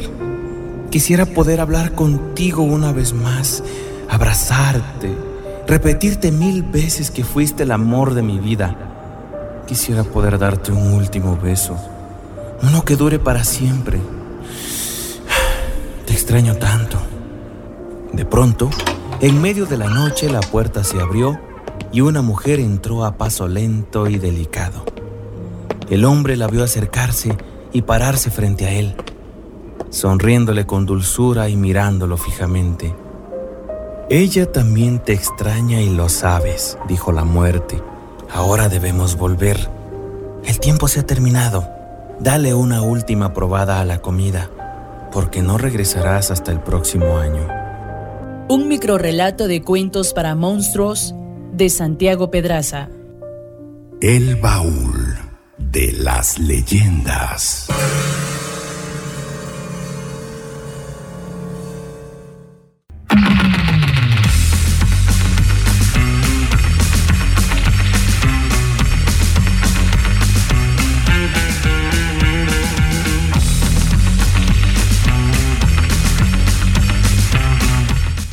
Continuamos en esta noche de leyenda, noche de baúl, eh, noche de baúl de las leyendas. Eh, mi querida Marisa Ruiz, eh, estamos de vuelta. ¿Cómo te has sentido esta noche en una tertulia más de, leyenda, tradición, tradición oral? A ver, tenemos ahí a, Marisa Ruiz. Me parece que no lo escuchamos, ¿verdad? Ok. Hay algunos eh, cuestiones técnicas, pero no se preocupen que aquí seguimos con ustedes. Mientras tanto, pues aprovechamos para mandar saludos a quienes están conectados a través de la página de Facebook del Baúl de las Leyendas. Estamos leyendo todos sus comentarios. Muchísimas gracias por sus reacciones, por sus likes, por sus corazoncitos y porque nos están ayudando a compartir este contenido. Claro, ayúdanos a compartir. De verdad, este, eh, pues eh, ahí a través de las redes sociales, a través del Facebook ayúdenos a, compartir eh, la publicación de esta transmisión en vivo. Ahora sí, ya tenemos eh, a Marisa Ruiz eh, de Oaxaca Paranormal, que es nuestra invitada de lujo, invitada especial esta noche. Marisa, ¿cómo te has sentido? Muy a gusto, ya saben, hablando de lo que más me gusta. Entonces, ¿qué, qué otra cosa mejor puedo pedir en esta noche? Como pez en el agua, mi querida Marisa. Gracias de verdad por acompañarnos. Oye, eh, eh, teníamos pendiente, bueno, nos eh, comentabas que fuera del aire que, hay una historia que se quedó pendiente sobre la cuchibruja, ¿no? Sí, claro, fíjate que este es una historia que fue muy rara, es muy breve, muy rápida, pero no por eso este deja de ser inquietante y no me la quiero quedar, sobre todo ahorita aprovechando que estamos hablando de la cuchibruja. Fíjate que yo vivo en, bueno, vivía en una población muy cerca de la base aérea militar y de la pista de aterrizaje del aeropuerto de acá de la ciudad de Oaxaca. Y recuerdo que por allá por el año 2006, cuando estaba en su auge el movimiento magisterial, eh, se desplegaron una gran cantidad de policías federales y este fue mucha cantidad de policías que solicitó en ese entonces el gobernador para para tratar de controlar todo el movimiento social de los maestros, que los pusieron a acampar a las orillas de un parque deportivo que está entre la población donde yo vivía y la pista de aterrizaje del aeropuerto. Y ahí tenían sus, este, sus, sus este, camas de, sus este, bolsas de dormir y algunos tenían algunas casitas de campaña y ahí era donde descansaban. Y pues las señoras de la población aprovecharon para ponerse a las orillas del campo deportivo y venderles comida en, la estancia que estuvieron esos policías. Y tiene relación con la cuchibruja, porque eh, pues estas, estos policías dormían así al aire libre solo con su bolsa de dormir. Y sí escuché en más de una ocasión que cuando estaban platicando con las señoras que les llevaban a vender comida, yo estaba muy chica, pero como siempre me han apasionado estas historias de fantasmas, lo recuerdo como si fuera ayer, y sí hubo más de uno que le contaba a las señoras mayores que estaban ahí vendiendo la comida que por las noches andaba una, una cuche ahí rondando entre, entre las bolsitas de dormir y es muy curioso porque pues está completamente cerca, cercado, o sea, tiene malla porque ya es propiedad federal y es muy raro que un, puerco de este tamaño pues pueda entrar a esta zona, pero sí hubo ahí varios comentarios de algunos policías que decían que, pues que ahí andaba el cuche entre, entre ellos cuando estaban en su punto más alto de sueño y de repente sentían algo caminando y entre sueños veían que ahí iba el marranito saltando entre las bolsas de dormir. Y es como dice Pedro, que, que se presenta casualmente cuando las personas están durmiendo al aire libre o en la calle o en su maca, y esto, en este caso en sus, bolsas, en sus bolsas de dormir a la intemperie. Y es muy curioso porque yo pensé que era una aparición que solo se daba en el Istmo, pero pues en este caso fue aquí en una comunidad de Santa Cruz, Jocotlán, y, y al menos yo jamás había escuchado esta historia, pero sí es, es algo que inquietante que quería compartirlo esta noche con todas las gentes que me están escuchando. Está bien interesante porque sí, efectivamente, es un tema que, que, coincide con lo que decía Pedro Romero hace un ratito. Y bueno, así que ya saben, si cuando hace calorcito van a quererse dormir en la hamaca, aguas. Porque Tengan cuidado. Con, eh, con las trompeadas, ¿no? De, de, de la, de la cuchibruja. Bueno, Excelente bueno. aporte como siempre, Marisa. Gracias, Marisa. Y, y, bueno, vamos a continuar contigo, Marisa, porque eh, de hecho, pues hay un eh, tema que es eh, bastante interesante, sobre todo en Oaxaca. Me parece que, y esto es opinión personal, pero me parece que si preguntamos por un espectro, por un fantasma, por un espíritu, por un ente que sea netamente oaxaqueño, o oaxaqueña en este caso, y que se trate eh, pues eh, de, de, algo que realmente eh, pues mucha gente tiene un testimonio a un pariente que le sucedió o, hay quien dicen que a ellos mismos, sería, estaríamos hablando de la matlacigua. Realmente me parece que la matlacigua es este espíritu, este fantasma oaxaqueño, oaxaqueño, ¿no? que, que realmente no es algo que se repita en algún otro lugar, en alguna otra zona. Y hay muchas historias. Eh, me parece bien curioso porque cada que escribí, cada que escribimos en la página de Facebook, eh, ¿no? O quién se sabe algo de la Matlacigua, empieza comentario tras comentario tras comentario. A mí me sucedió, a mi tío, a mi padrino, a mi amigo. Híjole, hay una cantidad de historias impresionante. Y bueno, también, eh, eh, Marisa, tú tienes que saber, seguramente tendrás eh, muchos eh, de estos eh, relatos que han llegado hasta, hasta la página de Oaxaca Paranormal. Sí, claro. Pues eh, sí hay muchos relatos, pero como tú dices, son a grandes rasgos, ¿no?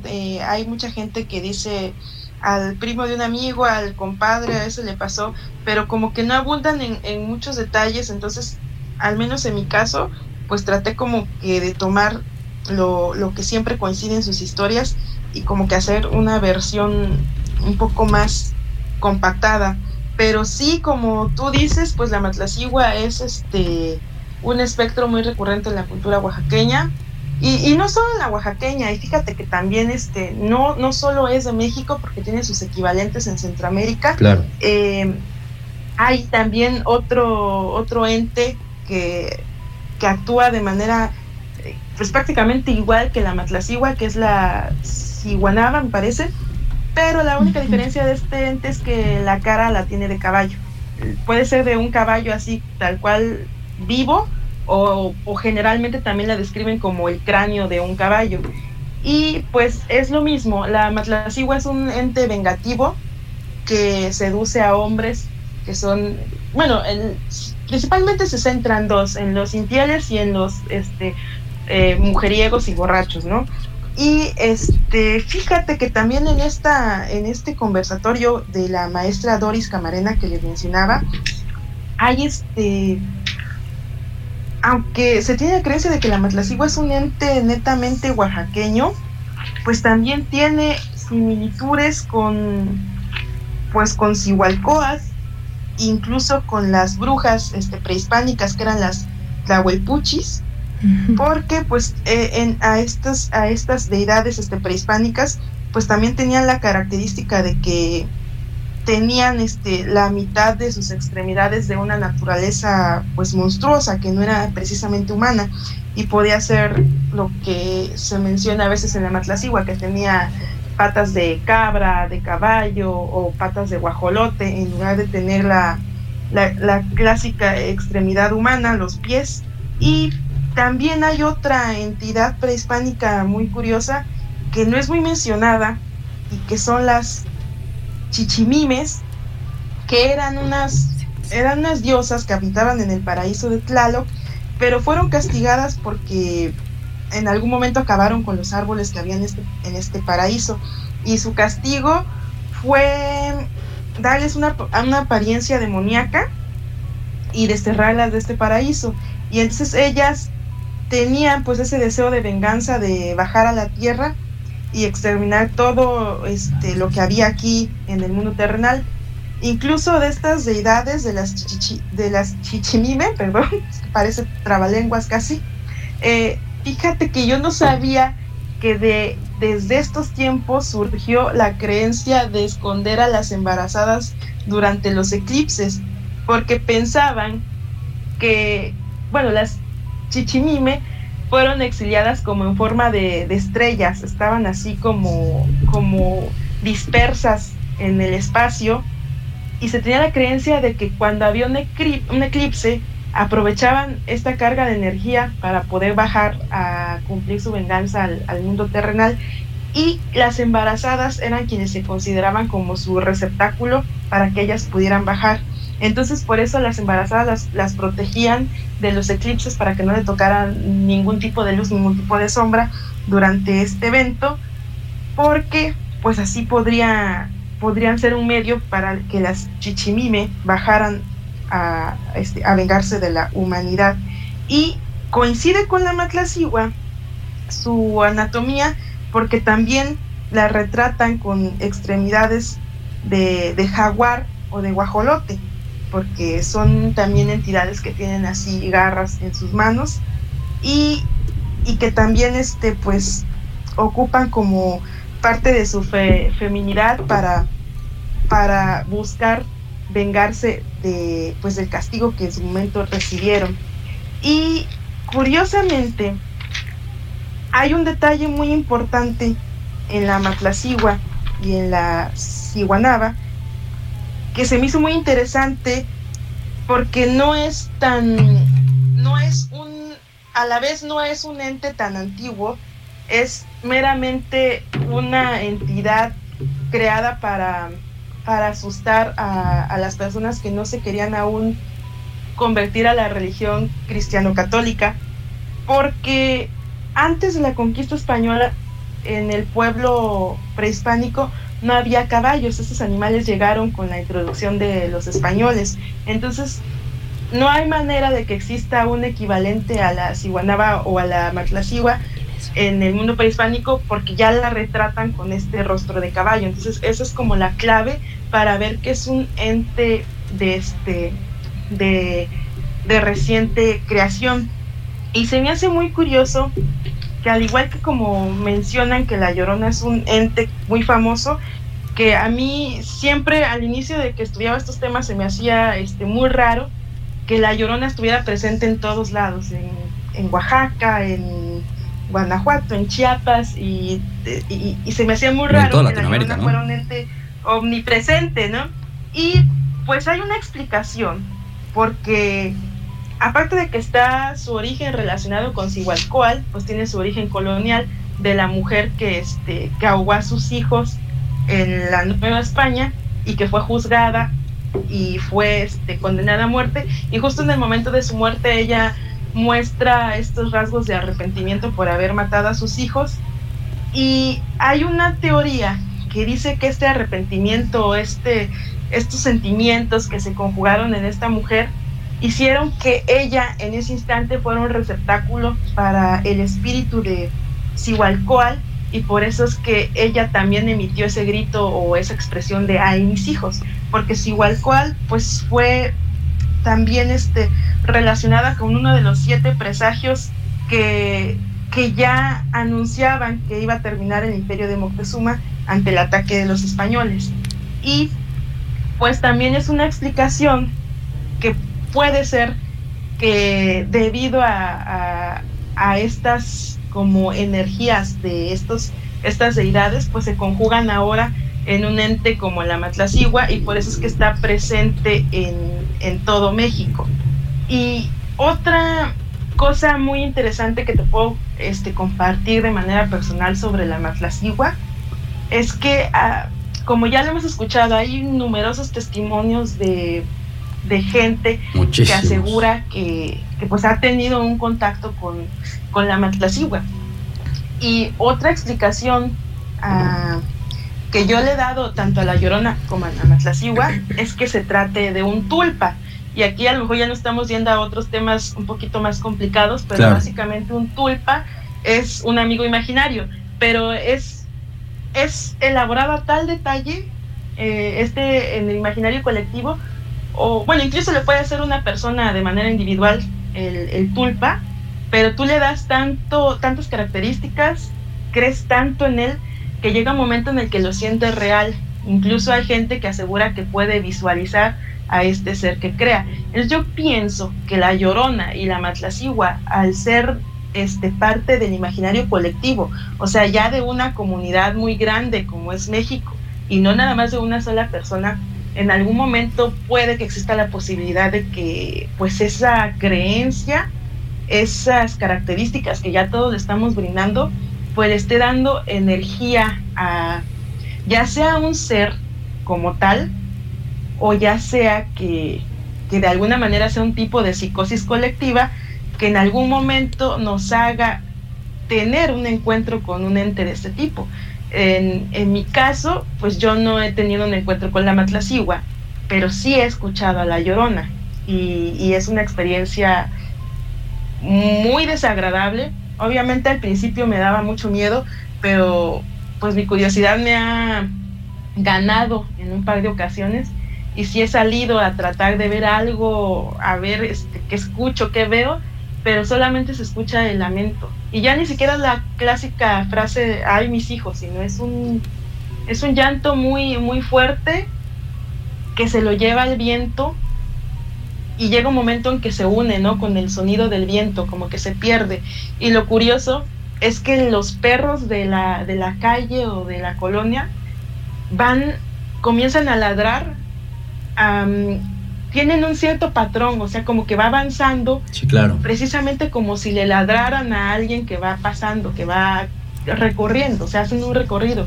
Primero empieza se escuchan los ladridos en, en un extremo, luego en, la distancia que sigue, y luego en la que sigue, y luego en la que sigue, hasta que lo escuches cada vez más cerca. Entonces, es algo muy raro, muy este, inquietante, porque no nada más es, es como... Mm, llega un momento en que piensas que no lo puedes estar imaginando, no puede ser parte de tu imaginación o de tu psicosis colectiva, porque también estás escuchando que los perros de tu cuadra están también ladrando.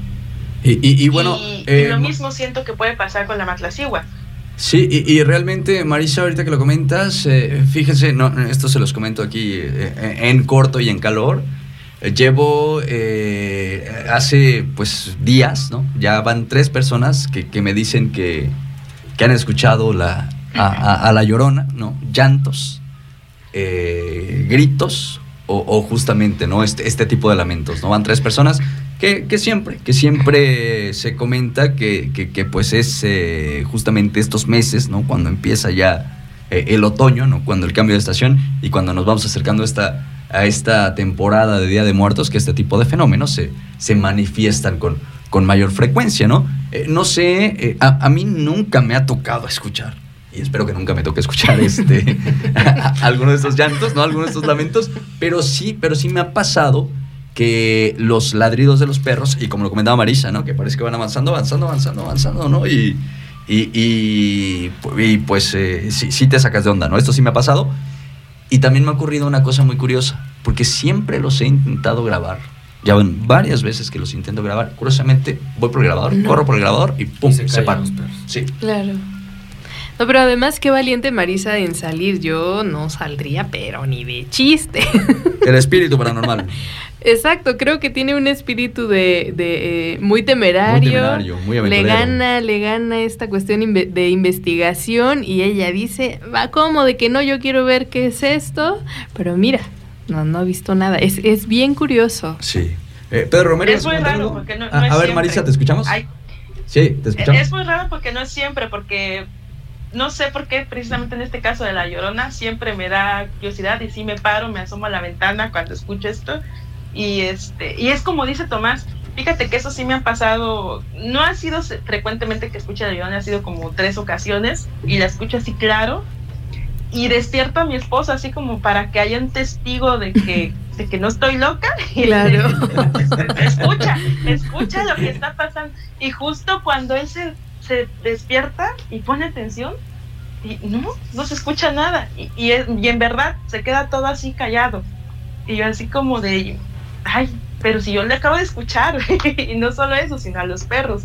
Pero no sé por qué yo sí tengo como esa curiosidad de, pero específicamente con el llanto de la llorona, porque me han pasado cosas así hasta muy pequeñitas adentro de mi propia casa. Como por ejemplo ya me pasó en una ocasión que me, me oprimieron el interruptor de la cocina. Yo claramente escuché pues como le picaron porque sonó el clic y se apagó la luz de, todo el patio y quedé completamente oscuras.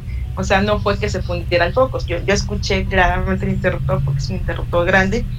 Y, y, en esa ocasión, en lugar de salir así como a ver inmediatamente, yo sí me encerré en mi cuarto, ya no quise salir, pero, pero es muy chistoso porque mi curiosidad por ver a la llorona o escucharla más de cerca, eso sí me ha ganado en un par de ocasiones y sí me ha asomado y eso, pero hay para estas situaciones para las que sí soy miedosa, pero en eso en específico, sí, pero pues nunca he visto nada, ni he tenido la oportunidad de grabar nada también. Y, bueno, en, redes sociales sí circulan un montón de videos, la mayoría son fakes, ¿no? Pero, pero hay quien eh, pues sí ha tenido la posibilidad de, de grabar, no podemos asegurar que sea o que no sea, pero sí circulan muchos audios a través eh, de redes sociales donde supuestamente hay gritos, hay, lamentos, hay llantos. Y regresando al tema central, que es el tema de la matlacigua, también hablando de testimonios, hablando de gente que le ha pasado, tenemos una serie de testimonios de gente que nos, nos envió. ¿Podemos escucharlos, eh, señor Pedro Romero, que estás en los controles? Por supuesto, claro que se puede. ¿Ibas a montar algo, mi Peter? Bueno, es que eh, fíjate que en una página que es de San Andrés Sautla Etla, hay otro dato que podría servir de, pues, como de origen de por qué se le llama como contexto. Porque según este portal, la Matlacigua se remonta a las épocas primitivas y se trata de la diosa de la muerte, Mictlantecihuatl, ¿no? la señora del lugar de los muertos, pero que mientras pasaban los milenios el nombre se deformó y quedó en Matlacigua. Entonces, bueno, se dice que la Matlacigua Consecuentemente era parecida a una mamá grande, a una mamá de todos, y junto a ella existía la Huehuetzimeme, lo que se podría decir como una abuela demonio, pero no era un demonio porque pues eh, era un ser que castigaba. Y la abuela Huehuetzimeme en su turno tenía otros ayudantes que eran mujeres descarnadas y según las leyendas, estas mujeres eran muertas de cuerpo completo, pero con la quijada de puro hueso, sin carne. Salían representadas en algunos códices con tocados hermosos y los pechos descubiertos. Entonces eran súbditos que obedecían las órdenes de la Matlacigua y la abuela demonio, que eran como las madres superiores. Y en México, precisamente, los hombres, dice tenían, pero yo creo que todavía conservamos esa reputación de consumir bastante alcohol y muy seguido andaban borrachos. Ay, no, no creo. Entonces, esto hacía que las madres se enojaran y que a sus hijos les mandaran a la casa compartir con sus familias, ¿no? Con sus esposas o con sus hijos. Entonces, la Mictlantecihuatl, siendo la mamá más grande de todas, era la que se enojaba más que ninguna.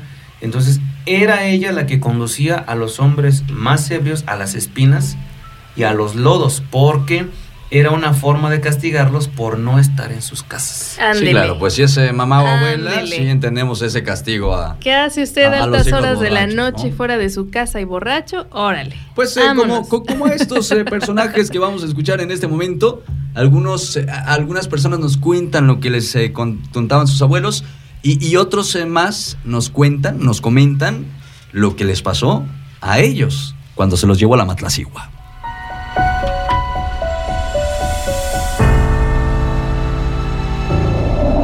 Bueno, la historia que sucedió a mi abuelo es así. Según mi abuelo, esta mujer, la Matlacigua, se le aparece a lo que son los hombres mujeriegos. Esta mujer se aparece eh, de forma como una mujer muy, muy hermosa y con pies raros de animal que parece como pata de elefante, pero a la misma vez como si tuviera una pata de, de pavo, de guajolotes. Me, me comentaba en las noches esta mujer se les aparece para poderlos atrapar y volverlos locos. Y la mujer se le presenta por partes en las personas con las que ha estado esta persona, que es el hombre. Por ejemplo, mi, mi abuelo me contaba que pues ella, él aparte de tener a su esposa, que es mi abuela, andaba con otras tres.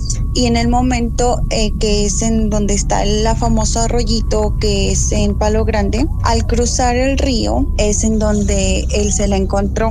Hay otro arroyito que tiene que cruzar en el transcurso de la casa. Él iba este, caminando normal, salió en la noche pues a ver a una de ellas. En cuanto regresa a la casa se la encontró y pues andaba de Cusco y quiso seguirla para, para ver quién era y hablarle. En eso la Matlacigua se le aparece a él en forma de una de sus queridas. Se pasa unos cuantos pasos porque no, no fue ni en cuestión de minutos unos cuantos pasos y se le aparece a la siguiente mujer. Entonces la, la matlacigua se le presentaba a mi abuelo como sus queridas, entonces se mostraba por partes en rostro de ellas, pero en parte también de repente daba facciones a una mujer muy muy hermosa de cabello largo y rubio, pero que no dejaba rastros, era como que un, un ser flotante, pero al momento de, de cruzar el río se supone que tenía que dejar unas huellas al cruzar el río. Eh, en esta ocasión lo que hace mi abuelo es este, seguirla y empieza como que a perder poco a poco el conocimiento. Y cuando él pasa el río, eh, viene un viento frío, frío, así, este, pues tenebroso también, dice él. Eh, siente ese viento frío como que trata y reacciona y la mujer hermosa que él veía ya no estaba, pero a lo lejos nada más volteaba y la llamaba, que la siguiera, que la siguiera. Y cuando él, él trata de ver y siente ese viento frío, dice, pues esto no está bien, no es algo que él haya visto o que le parezca normal. Y al momento de que él va buscando el rastro, no encuentra ningún rastro de pies de mujer o de por lo menos de zapatos de que ya han pasado. En cuanto él busca el rastro, encuentra lo que son esos pies feos que, que le comento que parecen como patas de elefante, pero la misma vez patas de guajolote. Haga de cuenta las dos juntas. Y de esto, este, en cuanto él alza la mirada, ve el rostro, pero es un rostro totalmente feo que nada que ver con el rostro que él veía de una mujer hermosa y de las mujeres que con el que él este, engañaba a mi abuela. Dice mi, mi abuelo que esta mujer es exclusivamente para atraer y volver locos a los hombres que son mujeriegos. Mi historia con la matlacigua me ocurrió de la siguiente manera. Una noche después de ir a festejar con unos amigos un cumpleaños, habíamos bebido un poco de más y en la madrugada mm, yo decido irme del lugar ya bastante ebrio y un poco inconsciente en ese momento. Eh, salí caminando, según yo, hacia la carretera. Mi amigo vive por un arroyo, por un río. Pronto vi a una mujer muy guapa, cabello largo, que vestía de blanco, que me dijo ven. Y algo me llamó mucho la atención y la seguí, me llamaba, quería yo alcanzarla. Eh, no recuerdo muchos lapsos, caminé un poco, bueno, bastante y de pronto pues la veía cada vez un poco más lejos, no la podía alcanzar, hasta que de pronto sentí como que reaccioné y me encuentro ya en, en el agua, casi el agua hasta la cintura en el río. me había atravesado ya los carrizales, me hice para atrás, para atrás, para atrás, hasta la orilla y caí tendido boca arriba. A poco tiempo desperté y ya estaba en los carrizales cerca del río, empapado hasta la cintura.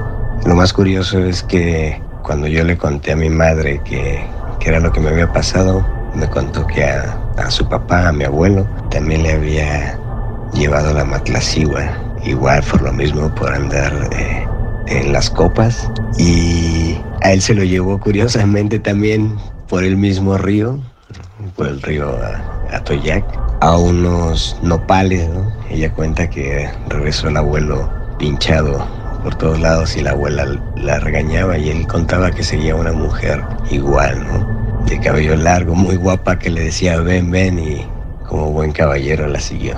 Pues este es mi relato, hasta luego.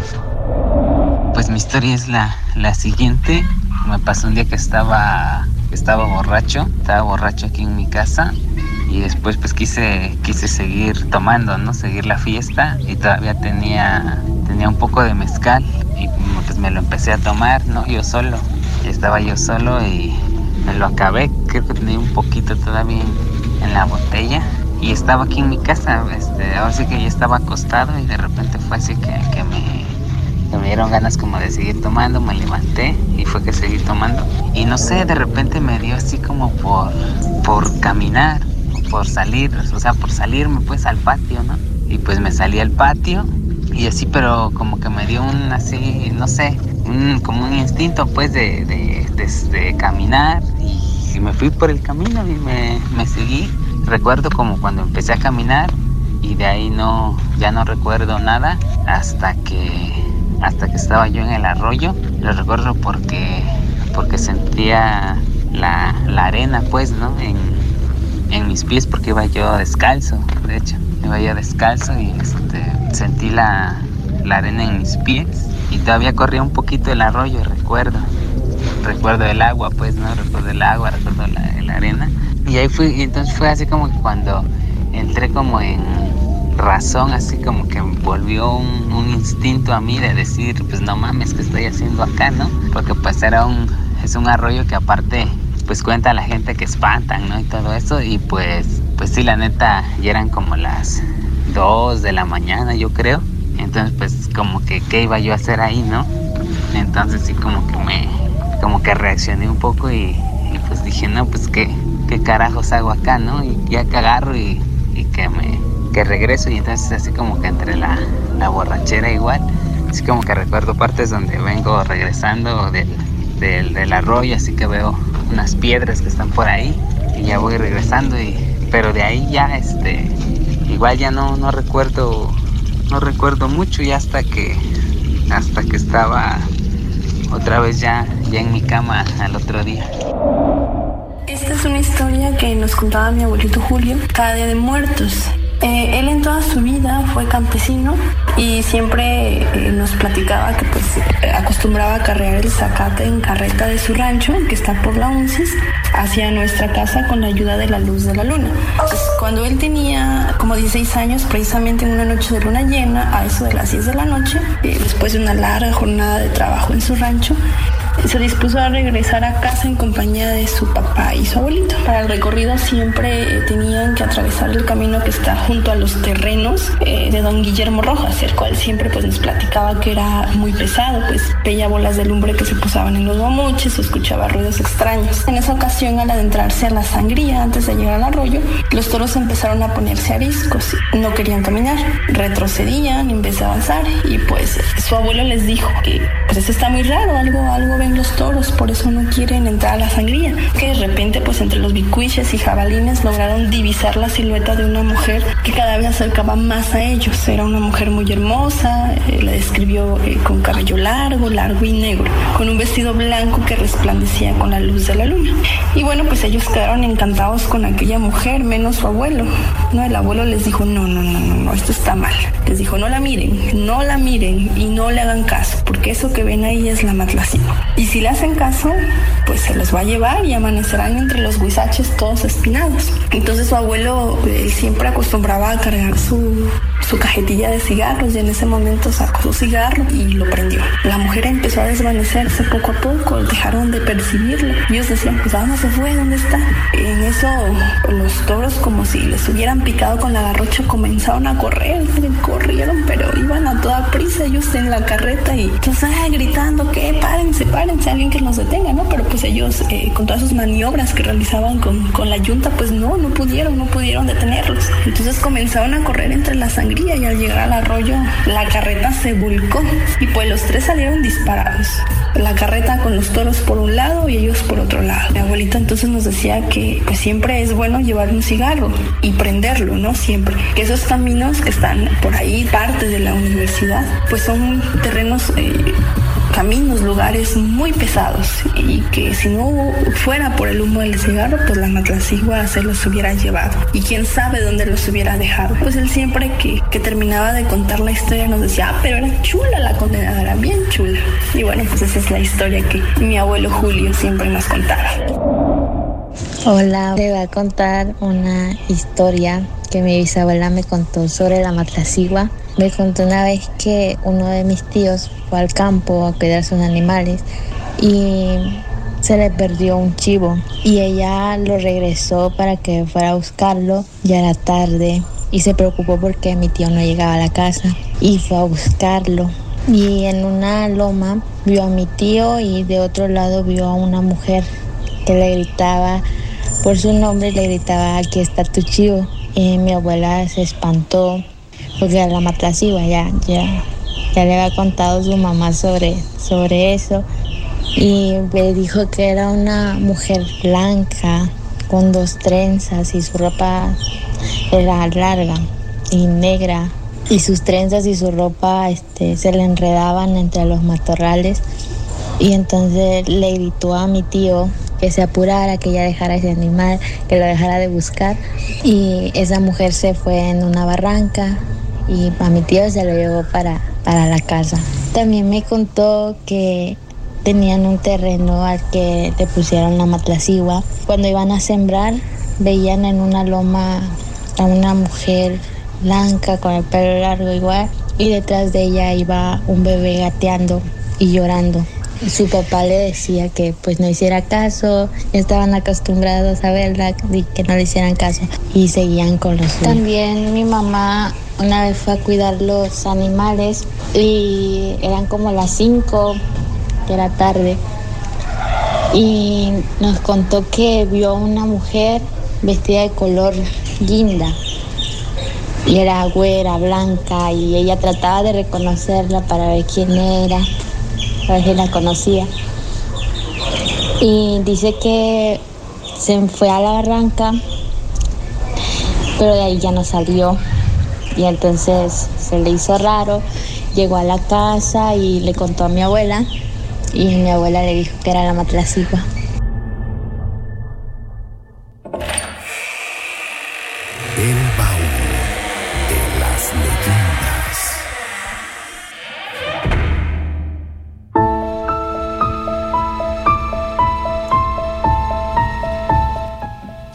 Vaya, vaya serie de testimonios que nos erizan eh, la piel. Y bueno, justamente por eso decíamos que siempre hay alguna historia en la Matlacigua que contar. Eh, siempre la, la, cualidad o la constante, pues es la borrachera, es la farra, ¿no? Que, justamente es la manera en que, en que la Matlacigua identifica, ¿no? A, a, sus eh, víctimas. tenemos todavía mucho más en este baúl. Y eh, bueno, vamos a ir con eh, algunos mensajes que tenemos por parte de la gente que nos escucha y los que nos han enviado a través del 951-307-9141. Señor Pedro Romero. Claro que sí, tenemos saludos para la gente que nos escucha en los Estados Unidos, fíjate. Eh, para los que estamos escuchándolos en TuneIn. Saludos hasta los Estados Unidos, muchas gracias. En Latinoamérica está la leyenda de la Llorona, nos dicen también eh, ya estoy loca, desde aquí en el barrio del Arroyo se oye casi a diario la llorona. Y sí, que nos la grabe. Los perros se ponen muy locos. Que la grabe, por favor. Felicidades por el programa, saludos desde la ciudad de Oaxaca. Saludos hasta la ciudad de Oaxaca, hasta la ciudad capital, la verdad, Antequera. A ver, nos, dice, nos mandaron una fotografía que ahorita les voy a compartir. Dice, ¿qué opinan de esta foto? La tomó una cámara y en la casa no había nadie, dice. Se alcanza a percibir una pues es una persona, fíjense, aquí se las muestro después de del corte.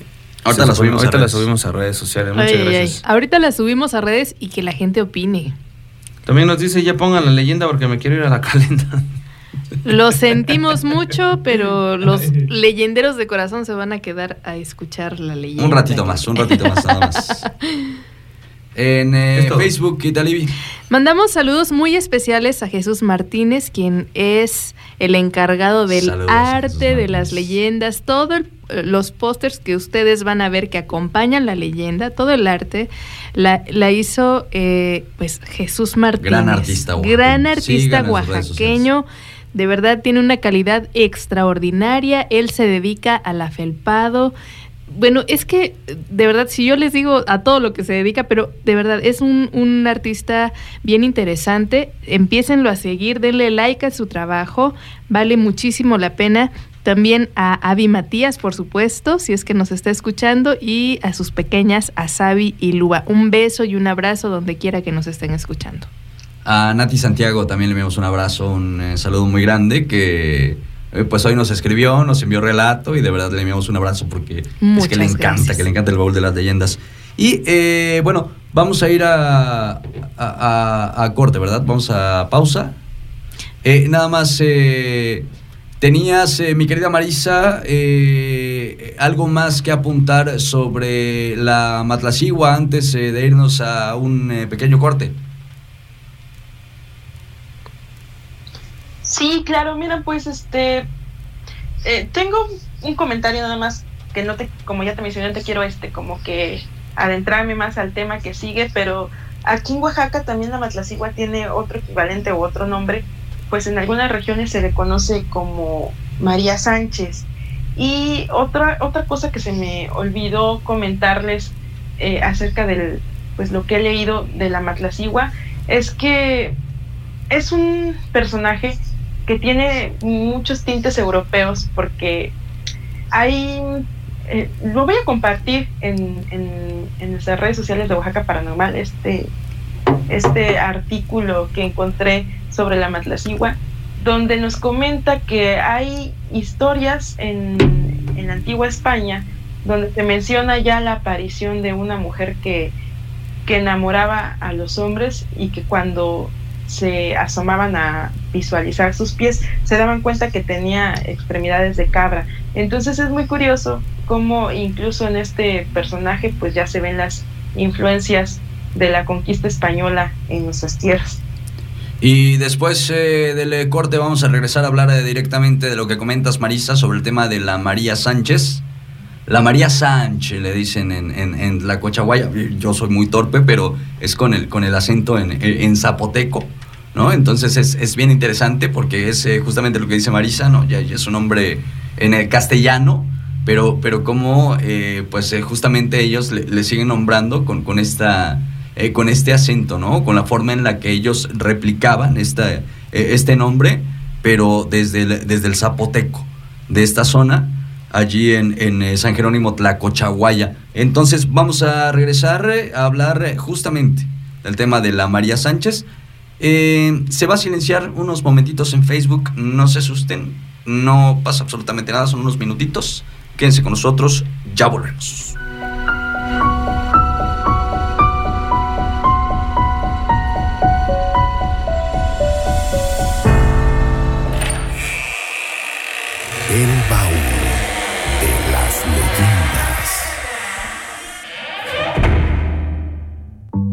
El hombre tomó un trago de tequila. Mientras hacía gestos, notó que un muchacho muy joven lo observaba. El hombre dio un segundo sorbo, sin dejar de sentir la mirada del chico. Finalmente, un poco irritado y casi con un gruñido, le preguntó, ¿Quieres un poco? El muchacho se acercó rápidamente, con una sonrisa que parecía infantil. Gracias, señor. Es que a mí no me pusieron ofrenda. Descuida, en la mía también tengo mezcal. Y esa noche, entre velas y cempasúchil, ambos muertos se emborracharon.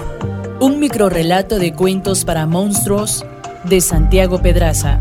El baúl de las leyendas.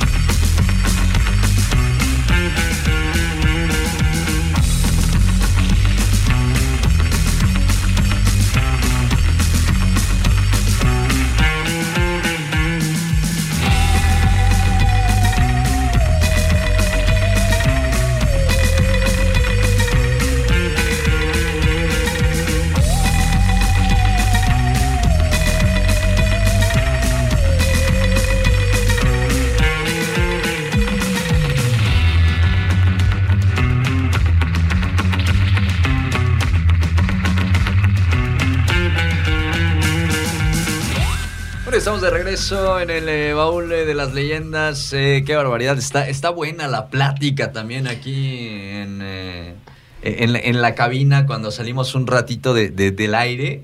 Y bueno, tenemos algunos saluditos de la gente que nos está escuchando. ¿A quién, mi querida Aita? Mandamos un saludo a Batilu Tello que nos dice, por favor saluden a mi hija Lian que los escucha atenta abrazando a Satanás. Ah, caray. Ah, caray, es su perro, dice. Ah, ah bueno. Ah, bueno. Ah, no, esta, yo dije, esta niña nos supera. Qué atrevida. Hay que traerla a la mesa del baúl. saludos, muchos saludos. Nos dice Lena Vázquez que si la pausa le, le, alcanzaba para hacerse unas enchiladas de molito. ¡Ay, qué rico! Oye, fíjate que también hay quien nos escribió hoy por la mañana diciendo que ya estaban preparando un chocolatito. Qué delicia. Porque iban a acompañar, iban a, chocolate, a ah.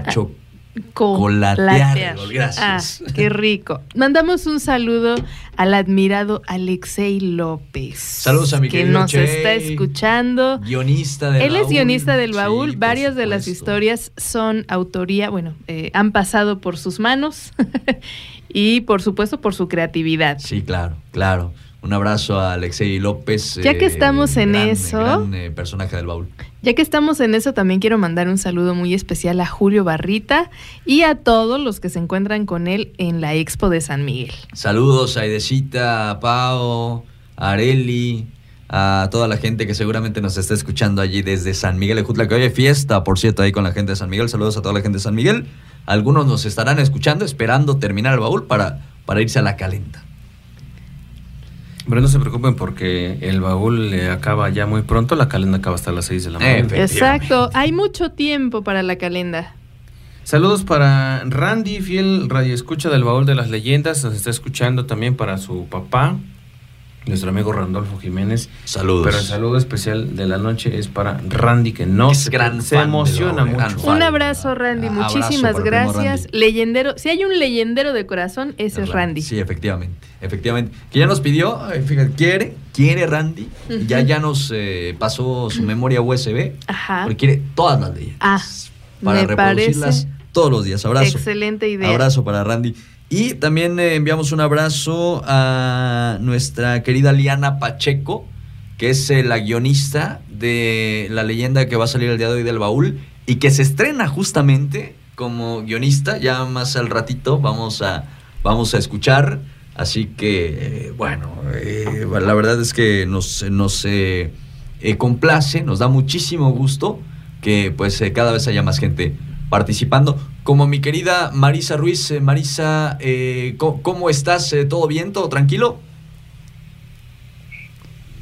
Hola, sí, claro, nada más quiero mandar también saludos. Claro que sí. Dije al inicio, yo soy, fan, muy súper fan del Sensacional de Historia y les quiero agradecer al grupo de Telegram que tienen porque ellos me ayudaron a conseguir la, y complementar la información que les estuve compartiendo esta noche a los radioescuchas del baúl de las leyendas. Especialmente quiero mandar un saludo a Paola Ávila y a Aide Pastrana que me compartieron pues esta interesantísima conferencia de la maestra Doris Camarena donde extraje la información que les compartí. Pues eh, muchas gracias y muchos saludos, porque lo que compartiste el día de hoy, Marisa, este, estuvo increíble. ¿eh? Súper interesante. Y, todavía falta, y todavía falta, por supuesto.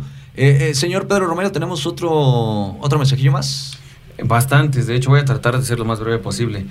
Mi hija Yuli se puso la bocina en la cabecera de su cama y ya se durmió. Pues, qué barbaridad. Saludos a la calzada del Panteón también para nuestros amigos del barrio del Pozo para los amigos del barrio del Granero también que nos están escuchando, desde el Calvario también para nuestra compañera Carmen Cruz. Saludos. leyenderos de corazón nos dice. Mm. Se van, a se van a quedar a escuchar la leyenda si estamos en el Calvario. Por favor, por favor. la leyenda. En, breve. Eh, vamos a ir eh, rápidamente con el, con el tema que, que nos queda pendiente, que es el de María Sánchez, que es una pues eh, maravillosa historia. De hecho, hay varias versiones. También bien lo comentaba Marisa hace rato, es una variación de la, de la Matlacigua. O, es, es, muy similar, es muy parecida, ¿no? La historia a, la propia eh, Matlacigua. Y de hecho, esta, esta historia que, les eh, voy a platicar en este momento, nos la compartió el profesor Moisés García que en aquel entonces me parece que fue 2019, justo un año antes de la pandemia, que pudimos ir a San Jerónimo Tlacochahuaya y nos platicó eh, una de las versiones, de hecho tenemos tres versiones de, María Sánchez.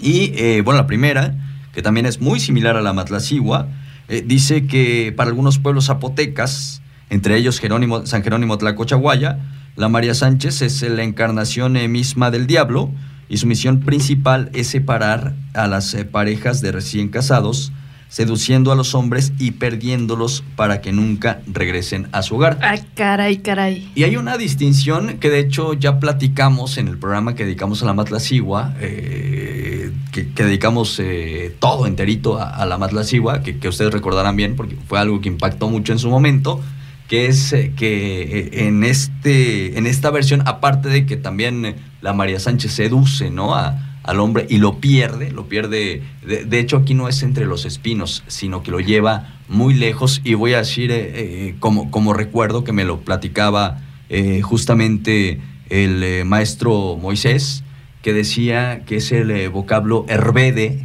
que es decir, que los lleva muy, muy lejos, que los pierde, incluso dice que pueden aparecer en un otro estado de la República, y que lo que hace, ¿no? Si es que llega a copular la María Sánchez con, con la persona que pierde, es que le cambia el sexo, ¿no? Cambia sus genitales, eh, el, pene le cambia al hombre por una vagina. Y por eso, y por eso es que el hombre ya no regresa a, su comunidad. Por eso hay muchos hombres que, según cuenta la leyenda, se pierden y de la vergüenza ya nunca eh, regresan a, sus poblaciones. En este caso a San Jerónimo Tlacochahuaya, ¿no? Y hay, hay otra versión más, hay otra versión más. Esta es de Ocotlán de Morelos, donde nos eh, contaron que eh, pues allí todo sucede en, este cerro llamado La Teta de María Sánchez. Allí, allí una mujer llamada así, llamada María Sánchez, iba a recoger azucenas a, a ese cerro, que no es el que se ve en la carretera 175, no es el que se ve en la carretera Oaxaca-Puerto Escondido. De hecho, este cerro está eh, entre Santana Segache y San Martín Tilcajete. Y bueno, y bueno, en ese cerro Cuentan que María Sánchez subía constantemente a recoger azucenas en, en temporada y que allí eh, dos hombres abusaron, abusaron eh, sexualmente de ella y por esto eh, trata de buscar venganza, ¿no? Trataba de buscar venganza, pero de hecho se sentía impotente porque ni siquiera sabía quiénes eran sus agresores, ¿no? Entonces María Sánchez, la, la, joven María Sánchez, una noche sueña con un hombre alto y muy bien vestido, un tipo elegante, y este personaje es quien le ofrece la manera de vengarse. Pero a cambio tendría que quedarse ya en ese cerro para siempre, en el, cerro conocido como la teta de María Sánchez. Y bueno, ella acepta sin saber que, estaba haciendo un trato con, con el mismo diablo y cuentan que desde ese entonces María Sánchez ya no fue vista más en el pueblo y que en el cerro que hoy lleva su nombre se le aparece exclusivamente a los hombres a los hombres que van a buscar a sus cenas, los seduce y los vuelve locos cobrando la venganza por quien, por quien le hizo daño, ¿no? Esta es, esta es otra de las versiones. Y eh, bueno, tenemos una tercera versión, pero me parece, Marisa, antes de que la comentemos, porque ahí también nos vamos a ir con, una pequeña capsulita. Eh, Marisa, tú tenías otro, otro dato interesante, ¿no? Sobre, sobre la María Sánchez. Sí, mira, te lo comparto así, este, rápido. Mm, así como lo dices, eh, hay una creencia, pero muy similar a la que mencionaste, de que les cambia los genitales, pero yo leí una historia acerca de que no es que te los cambie genitales de mujer, sino que definitivamente la María Sánchez te les quita los genitales a los hombres y los regresa, pues me imagino que a manera de un eunuco, ¿no? Que que ya fueron este, retirados pues el, miembro fálico del hombre.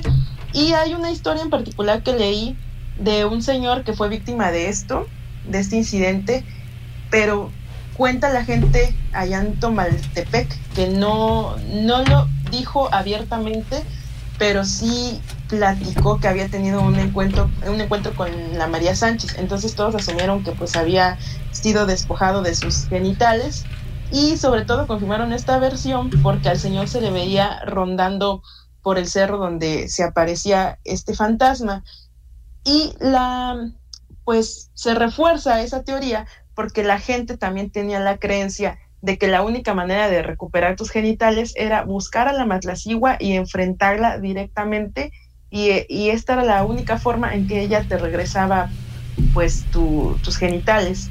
Y cuenta esta leyenda, pues que efectivamente el hombre pasó mucho tiempo buscándola ahí en el cerro, hasta que finalmente la encontró y sí se los devolvió, pero al igual que la Matlacigua, pues la María Sánchez tiene la característica de que si no se puede robar a los hombres en cuerpo, se los roba en alma. Entonces, si regresan, pues no regresan del todo bien regresan así idos. Y fue precisamente lo que pasó con este señor.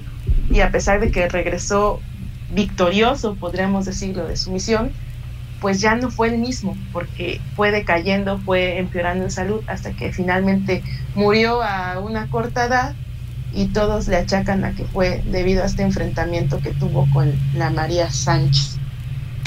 Vaya, es una historia bastante interesante, ¿no? Que, que todavía complementa eh, porque la María Sánchez no es eh, tan popular, vamos a decirlo de esta forma, como la Matlacigua, pero, pero es eh, bien interesante que se haya tantas historias en tantas localidades, en tantas comunidades, que, van complementando y que van haciendo más grande justamente este mito.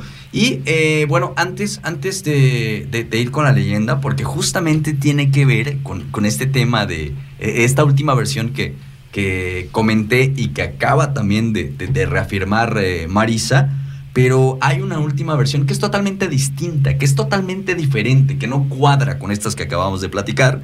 Esta versión es de Santana Segache y, eh, bueno, sí es bien diferente a las anteriores, eh, que tiene que ver con la, con la mujer que seduce a los hombres y los castiga. De hecho, esta última que vamos a escuchar nos la contó apenas el día de ayer que fuimos a, Santana Segache, eh, nos la contó la señora Gonzala, doña Gonzala, allá, allá en Segache justamente, y es de una aparición, pero en este caso es la aparición de Santa Ana, ahí en este cerro. Y cuenta la historia que, de hecho, por eso es el municipio de Santa Ana Segache, y que a quien le hablaba, a quien le hablaba Santana, era una señora que se llamaba María Sánchez y que en honor ¿no? a, esta persona que, que pues tuvo la bendición de haber escuchado y de haber visto a Santa Ana, pues por eso le quedó el nombre al cerro de María Sánchez. Así nos lo platicaron la tarde del día de ayer.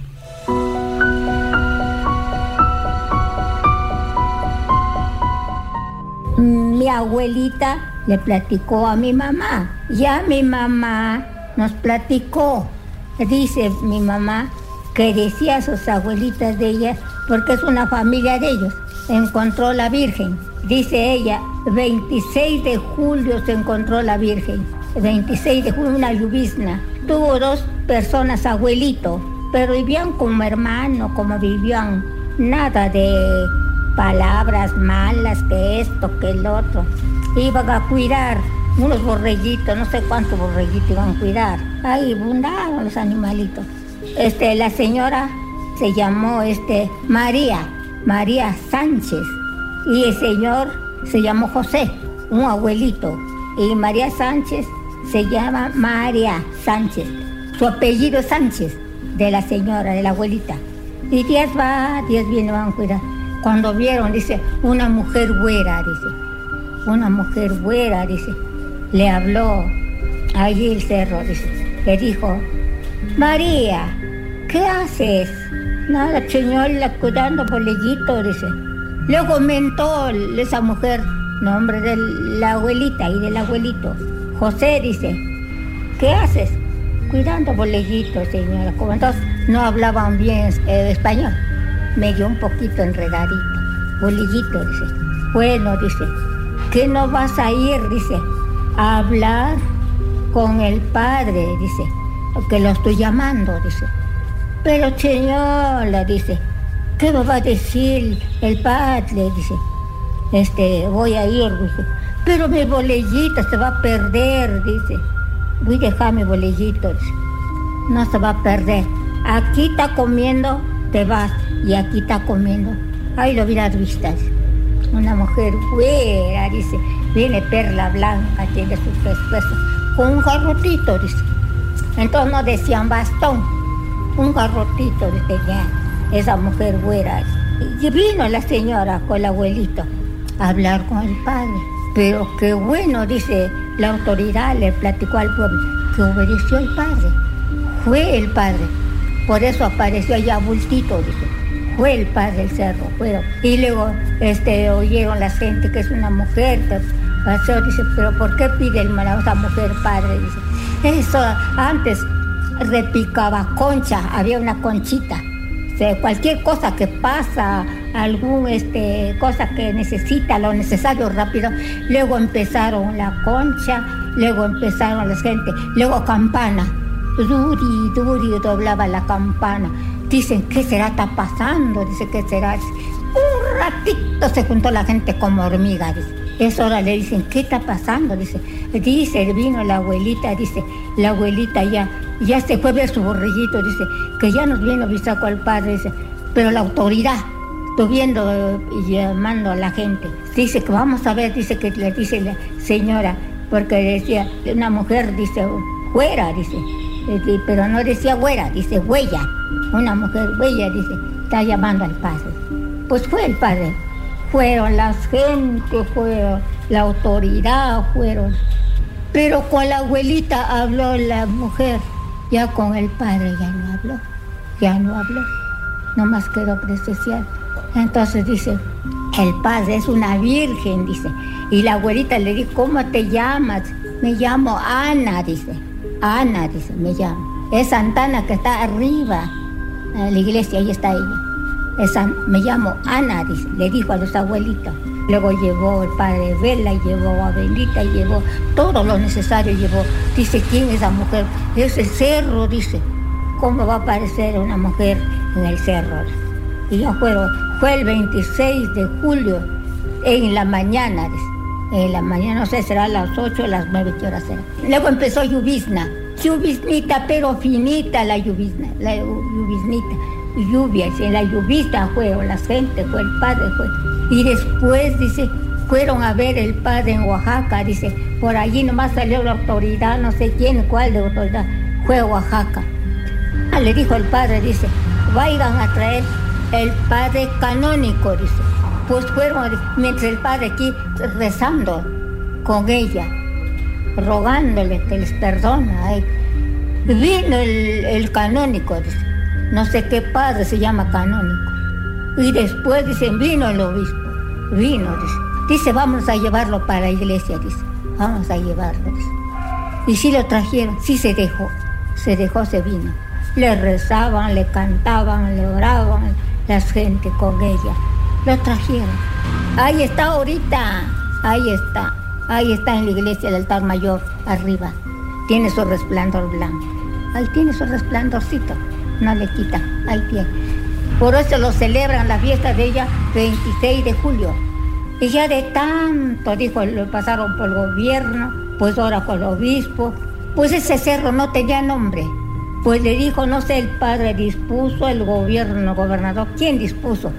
Que llevó el cerro, nombre de la abuelita. Se llama, y de cariño le dice, Mari, Mari Sánchez. Pero la señora se llamó María, la abuelita que lo encontró. A los pocos días se murieron los dos. Pero la gente dice, no se murió, la Virgen se lo llevó. pues esos abuelitos, se lo llevó, pues dice, entonces aquí se murió la abuelita, María Sánchez se llama. Y le dice, el cerro se le quedó el nombre de Mari Sánchez, Mari. Mari le dicen de cariño, hasta la fecha quedó. Ahora dice la gente que ven cuantas cosas, pues algunos dicen que ven ollita, que ven, dicen que hay dinero, que hay, pero quién sabe, solo Dios sabe. ¿Es cierto o no es cierto?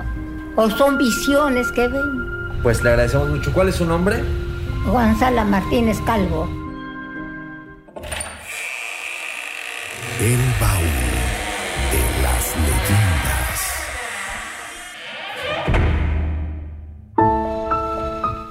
Bueno, de verdad te agradecemos mucho a la señora Gonzala, al regidor de Cultura también eh, de Santana Segache, al eh, buen amigo Héctor, porque pues eh, fuimos así, nada más sin invitación y nos apoyó, nos apoyó para, para realizar esta, esta entrevista. Oye, además... de verdad, muchas gracias. Perdón, además qué bello poder escuchar esta versión de voz de nuestros sabios. Claro. Qué belleza, qué belleza eh, tener la oportunidad de escuchar de viva voz de estas personas.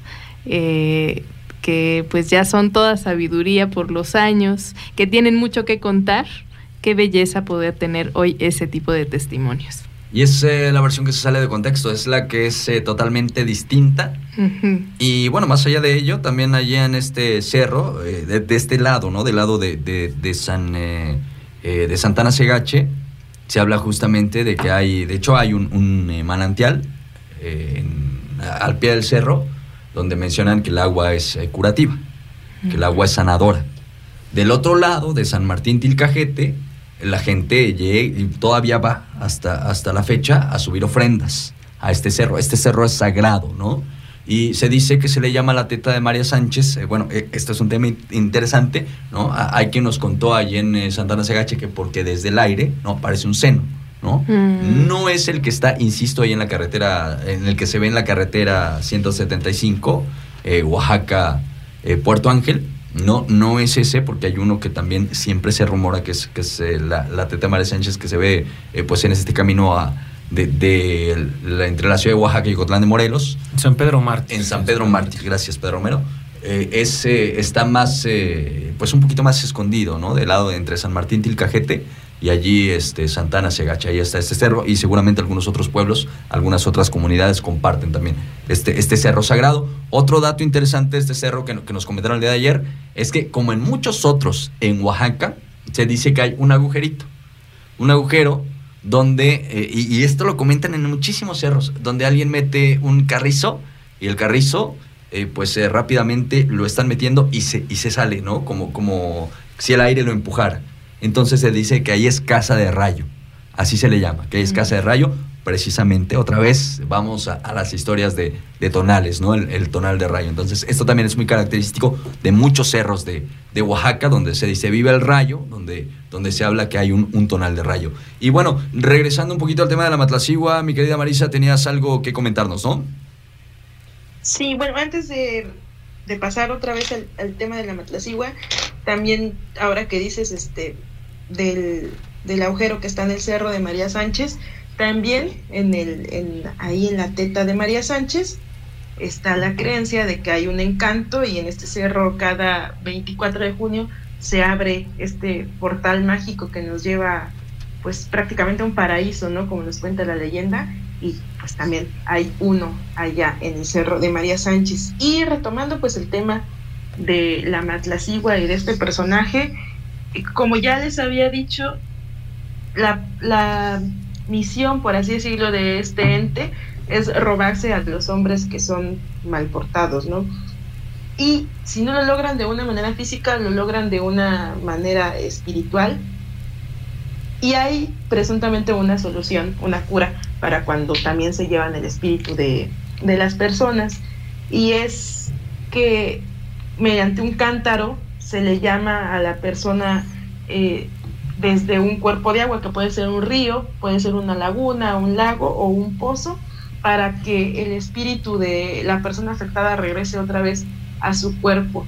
Y algo también que es parte de esta curación y que no hemos mencionado a fondo es que a la Matlacigua o a la María Sánchez también en muchos lugares tratan de llamarla como la cosa mala. Esto pues debido a que cuando se realiza la curación de estar llamando de nuevo al espíritu de, la persona, se le llama por su nombre a la persona y como que se dicen los motivos o las circunstancias en las que se perdió, pero a la matlasigua se le dice la cosa mala precisamente para no mencionar su nombre, porque como es un medio de invocación, si dices el nombre de la matlasigua, pues también la estarías invocando a ella. Entonces, para evitar este, pues este suceso, se sustituye la palabra matlacigua por la cosa mala. Entonces, en muchas comunidades oaxaqueñas, cuando te dicen cuidado con la cosa mala, en realidad se están refiriendo a, la matlacigua. Bueno, más que invocada ya quedó esta noche, creo, ¿no? y así que es muy probable que si regresan de la calenda se van a encontrar con la matlacigua. Aguas, sí, aguas a los que, a los que van a la calenda, ¿eh? así es, bueno. Este, Marisa Ruiz, Oye, de verdad, estamos agradecidísimos contigo como siempre porque, bueno, vaya que cada que nos acompañas en estos eh, programas de baúl siempre nos traes historias, siempre nos traes eh, leyendas eh, verdaderamente maravillosas, datos que realmente nos dejan boquiabiertos. Entonces, pues queremos agradecerte por acompañarnos un año más, abrir este baúl. Y bueno, de verdad que creo que no pudo haber mejor apertura de temporada que contigo como invitada. Muchas gracias, este, como todos los años le repito, porque realmente estoy muy agradecida. Yo empecé como su admiradora. Gracias, yo qué conocí Al, yo conocí al baúl de las leyendas así desde antes, creo que existiera Oaxaca Paranormal. Y este, y ahora es un gustazo que, que me tomen también como, pues como su colega y me inviten a sus programas. Y ya son tres años que estoy con ustedes y realmente les agradezco mucho porque pues hemos logrado trabajar mano a mano. Yo me acuerdo cuando ustedes, este, me contacté, me puse en contacto con ustedes y les pedí apoyo para poder compartir, este, sus leyendas en, en mi proyecto, porque como pocos saben, pues yo soy la única que está a cargo de la edición y de la producción, o estaba, porque ahorita realmente mi proyecto está muy abandonado, pero ustedes fueron de las pocas personas que confiaron en mí desde, desde el inicio, desde que empezó Oaxaca Paranormal, y acompañarlos a compartir esta información como la que les brindé esta noche a ustedes en su radio escuchas. Es mi manera de agradecerles ese apoyo y también agradecerles el contenido que me salvó este, en muchos momentos de mi estrés, como lo mencioné hace rato en los comentarios.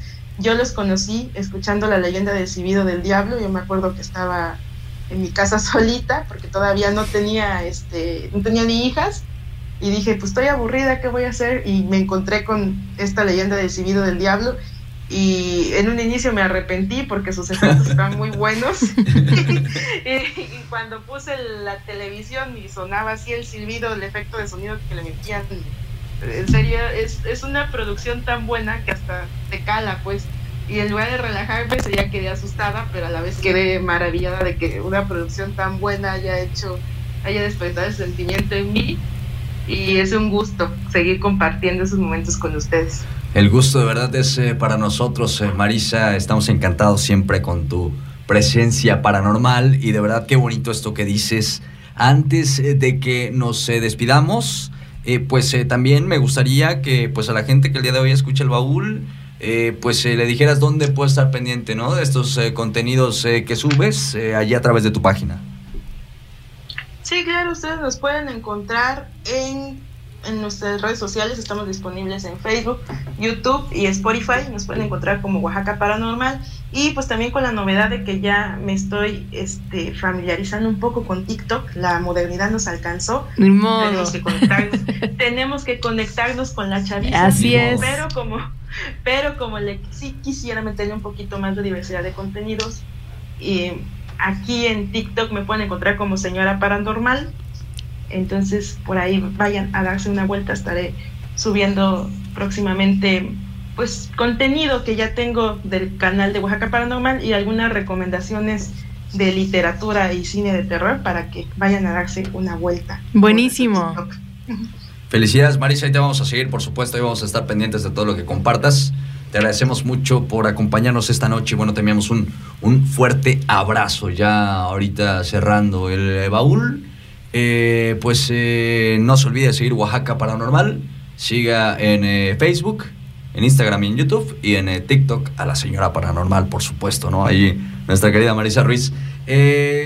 mi queridísima Ita Lorza, esto se terminó. Esto, esto se terminó, pero bueno, viene, viene lo esperado por todos, eh, por todos, por todas esta noche. Bueno, antes quiero decir a Marisa, muchas gracias, bienvenida siempre.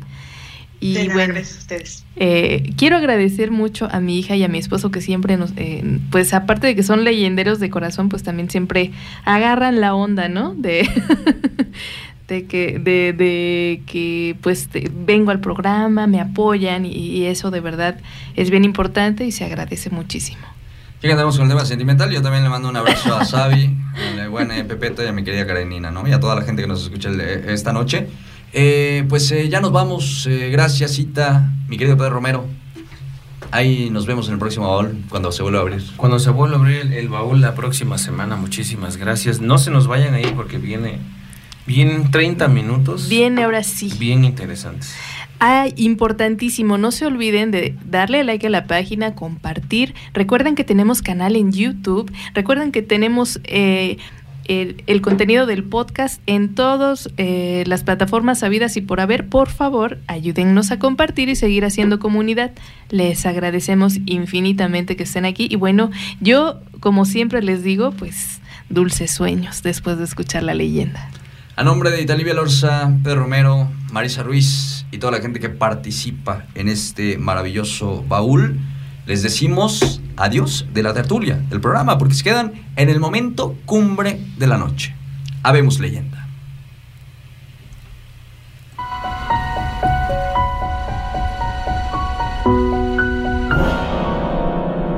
Por esta noche la sesión ha terminado. Esto fue El Baúl de las Leyendas.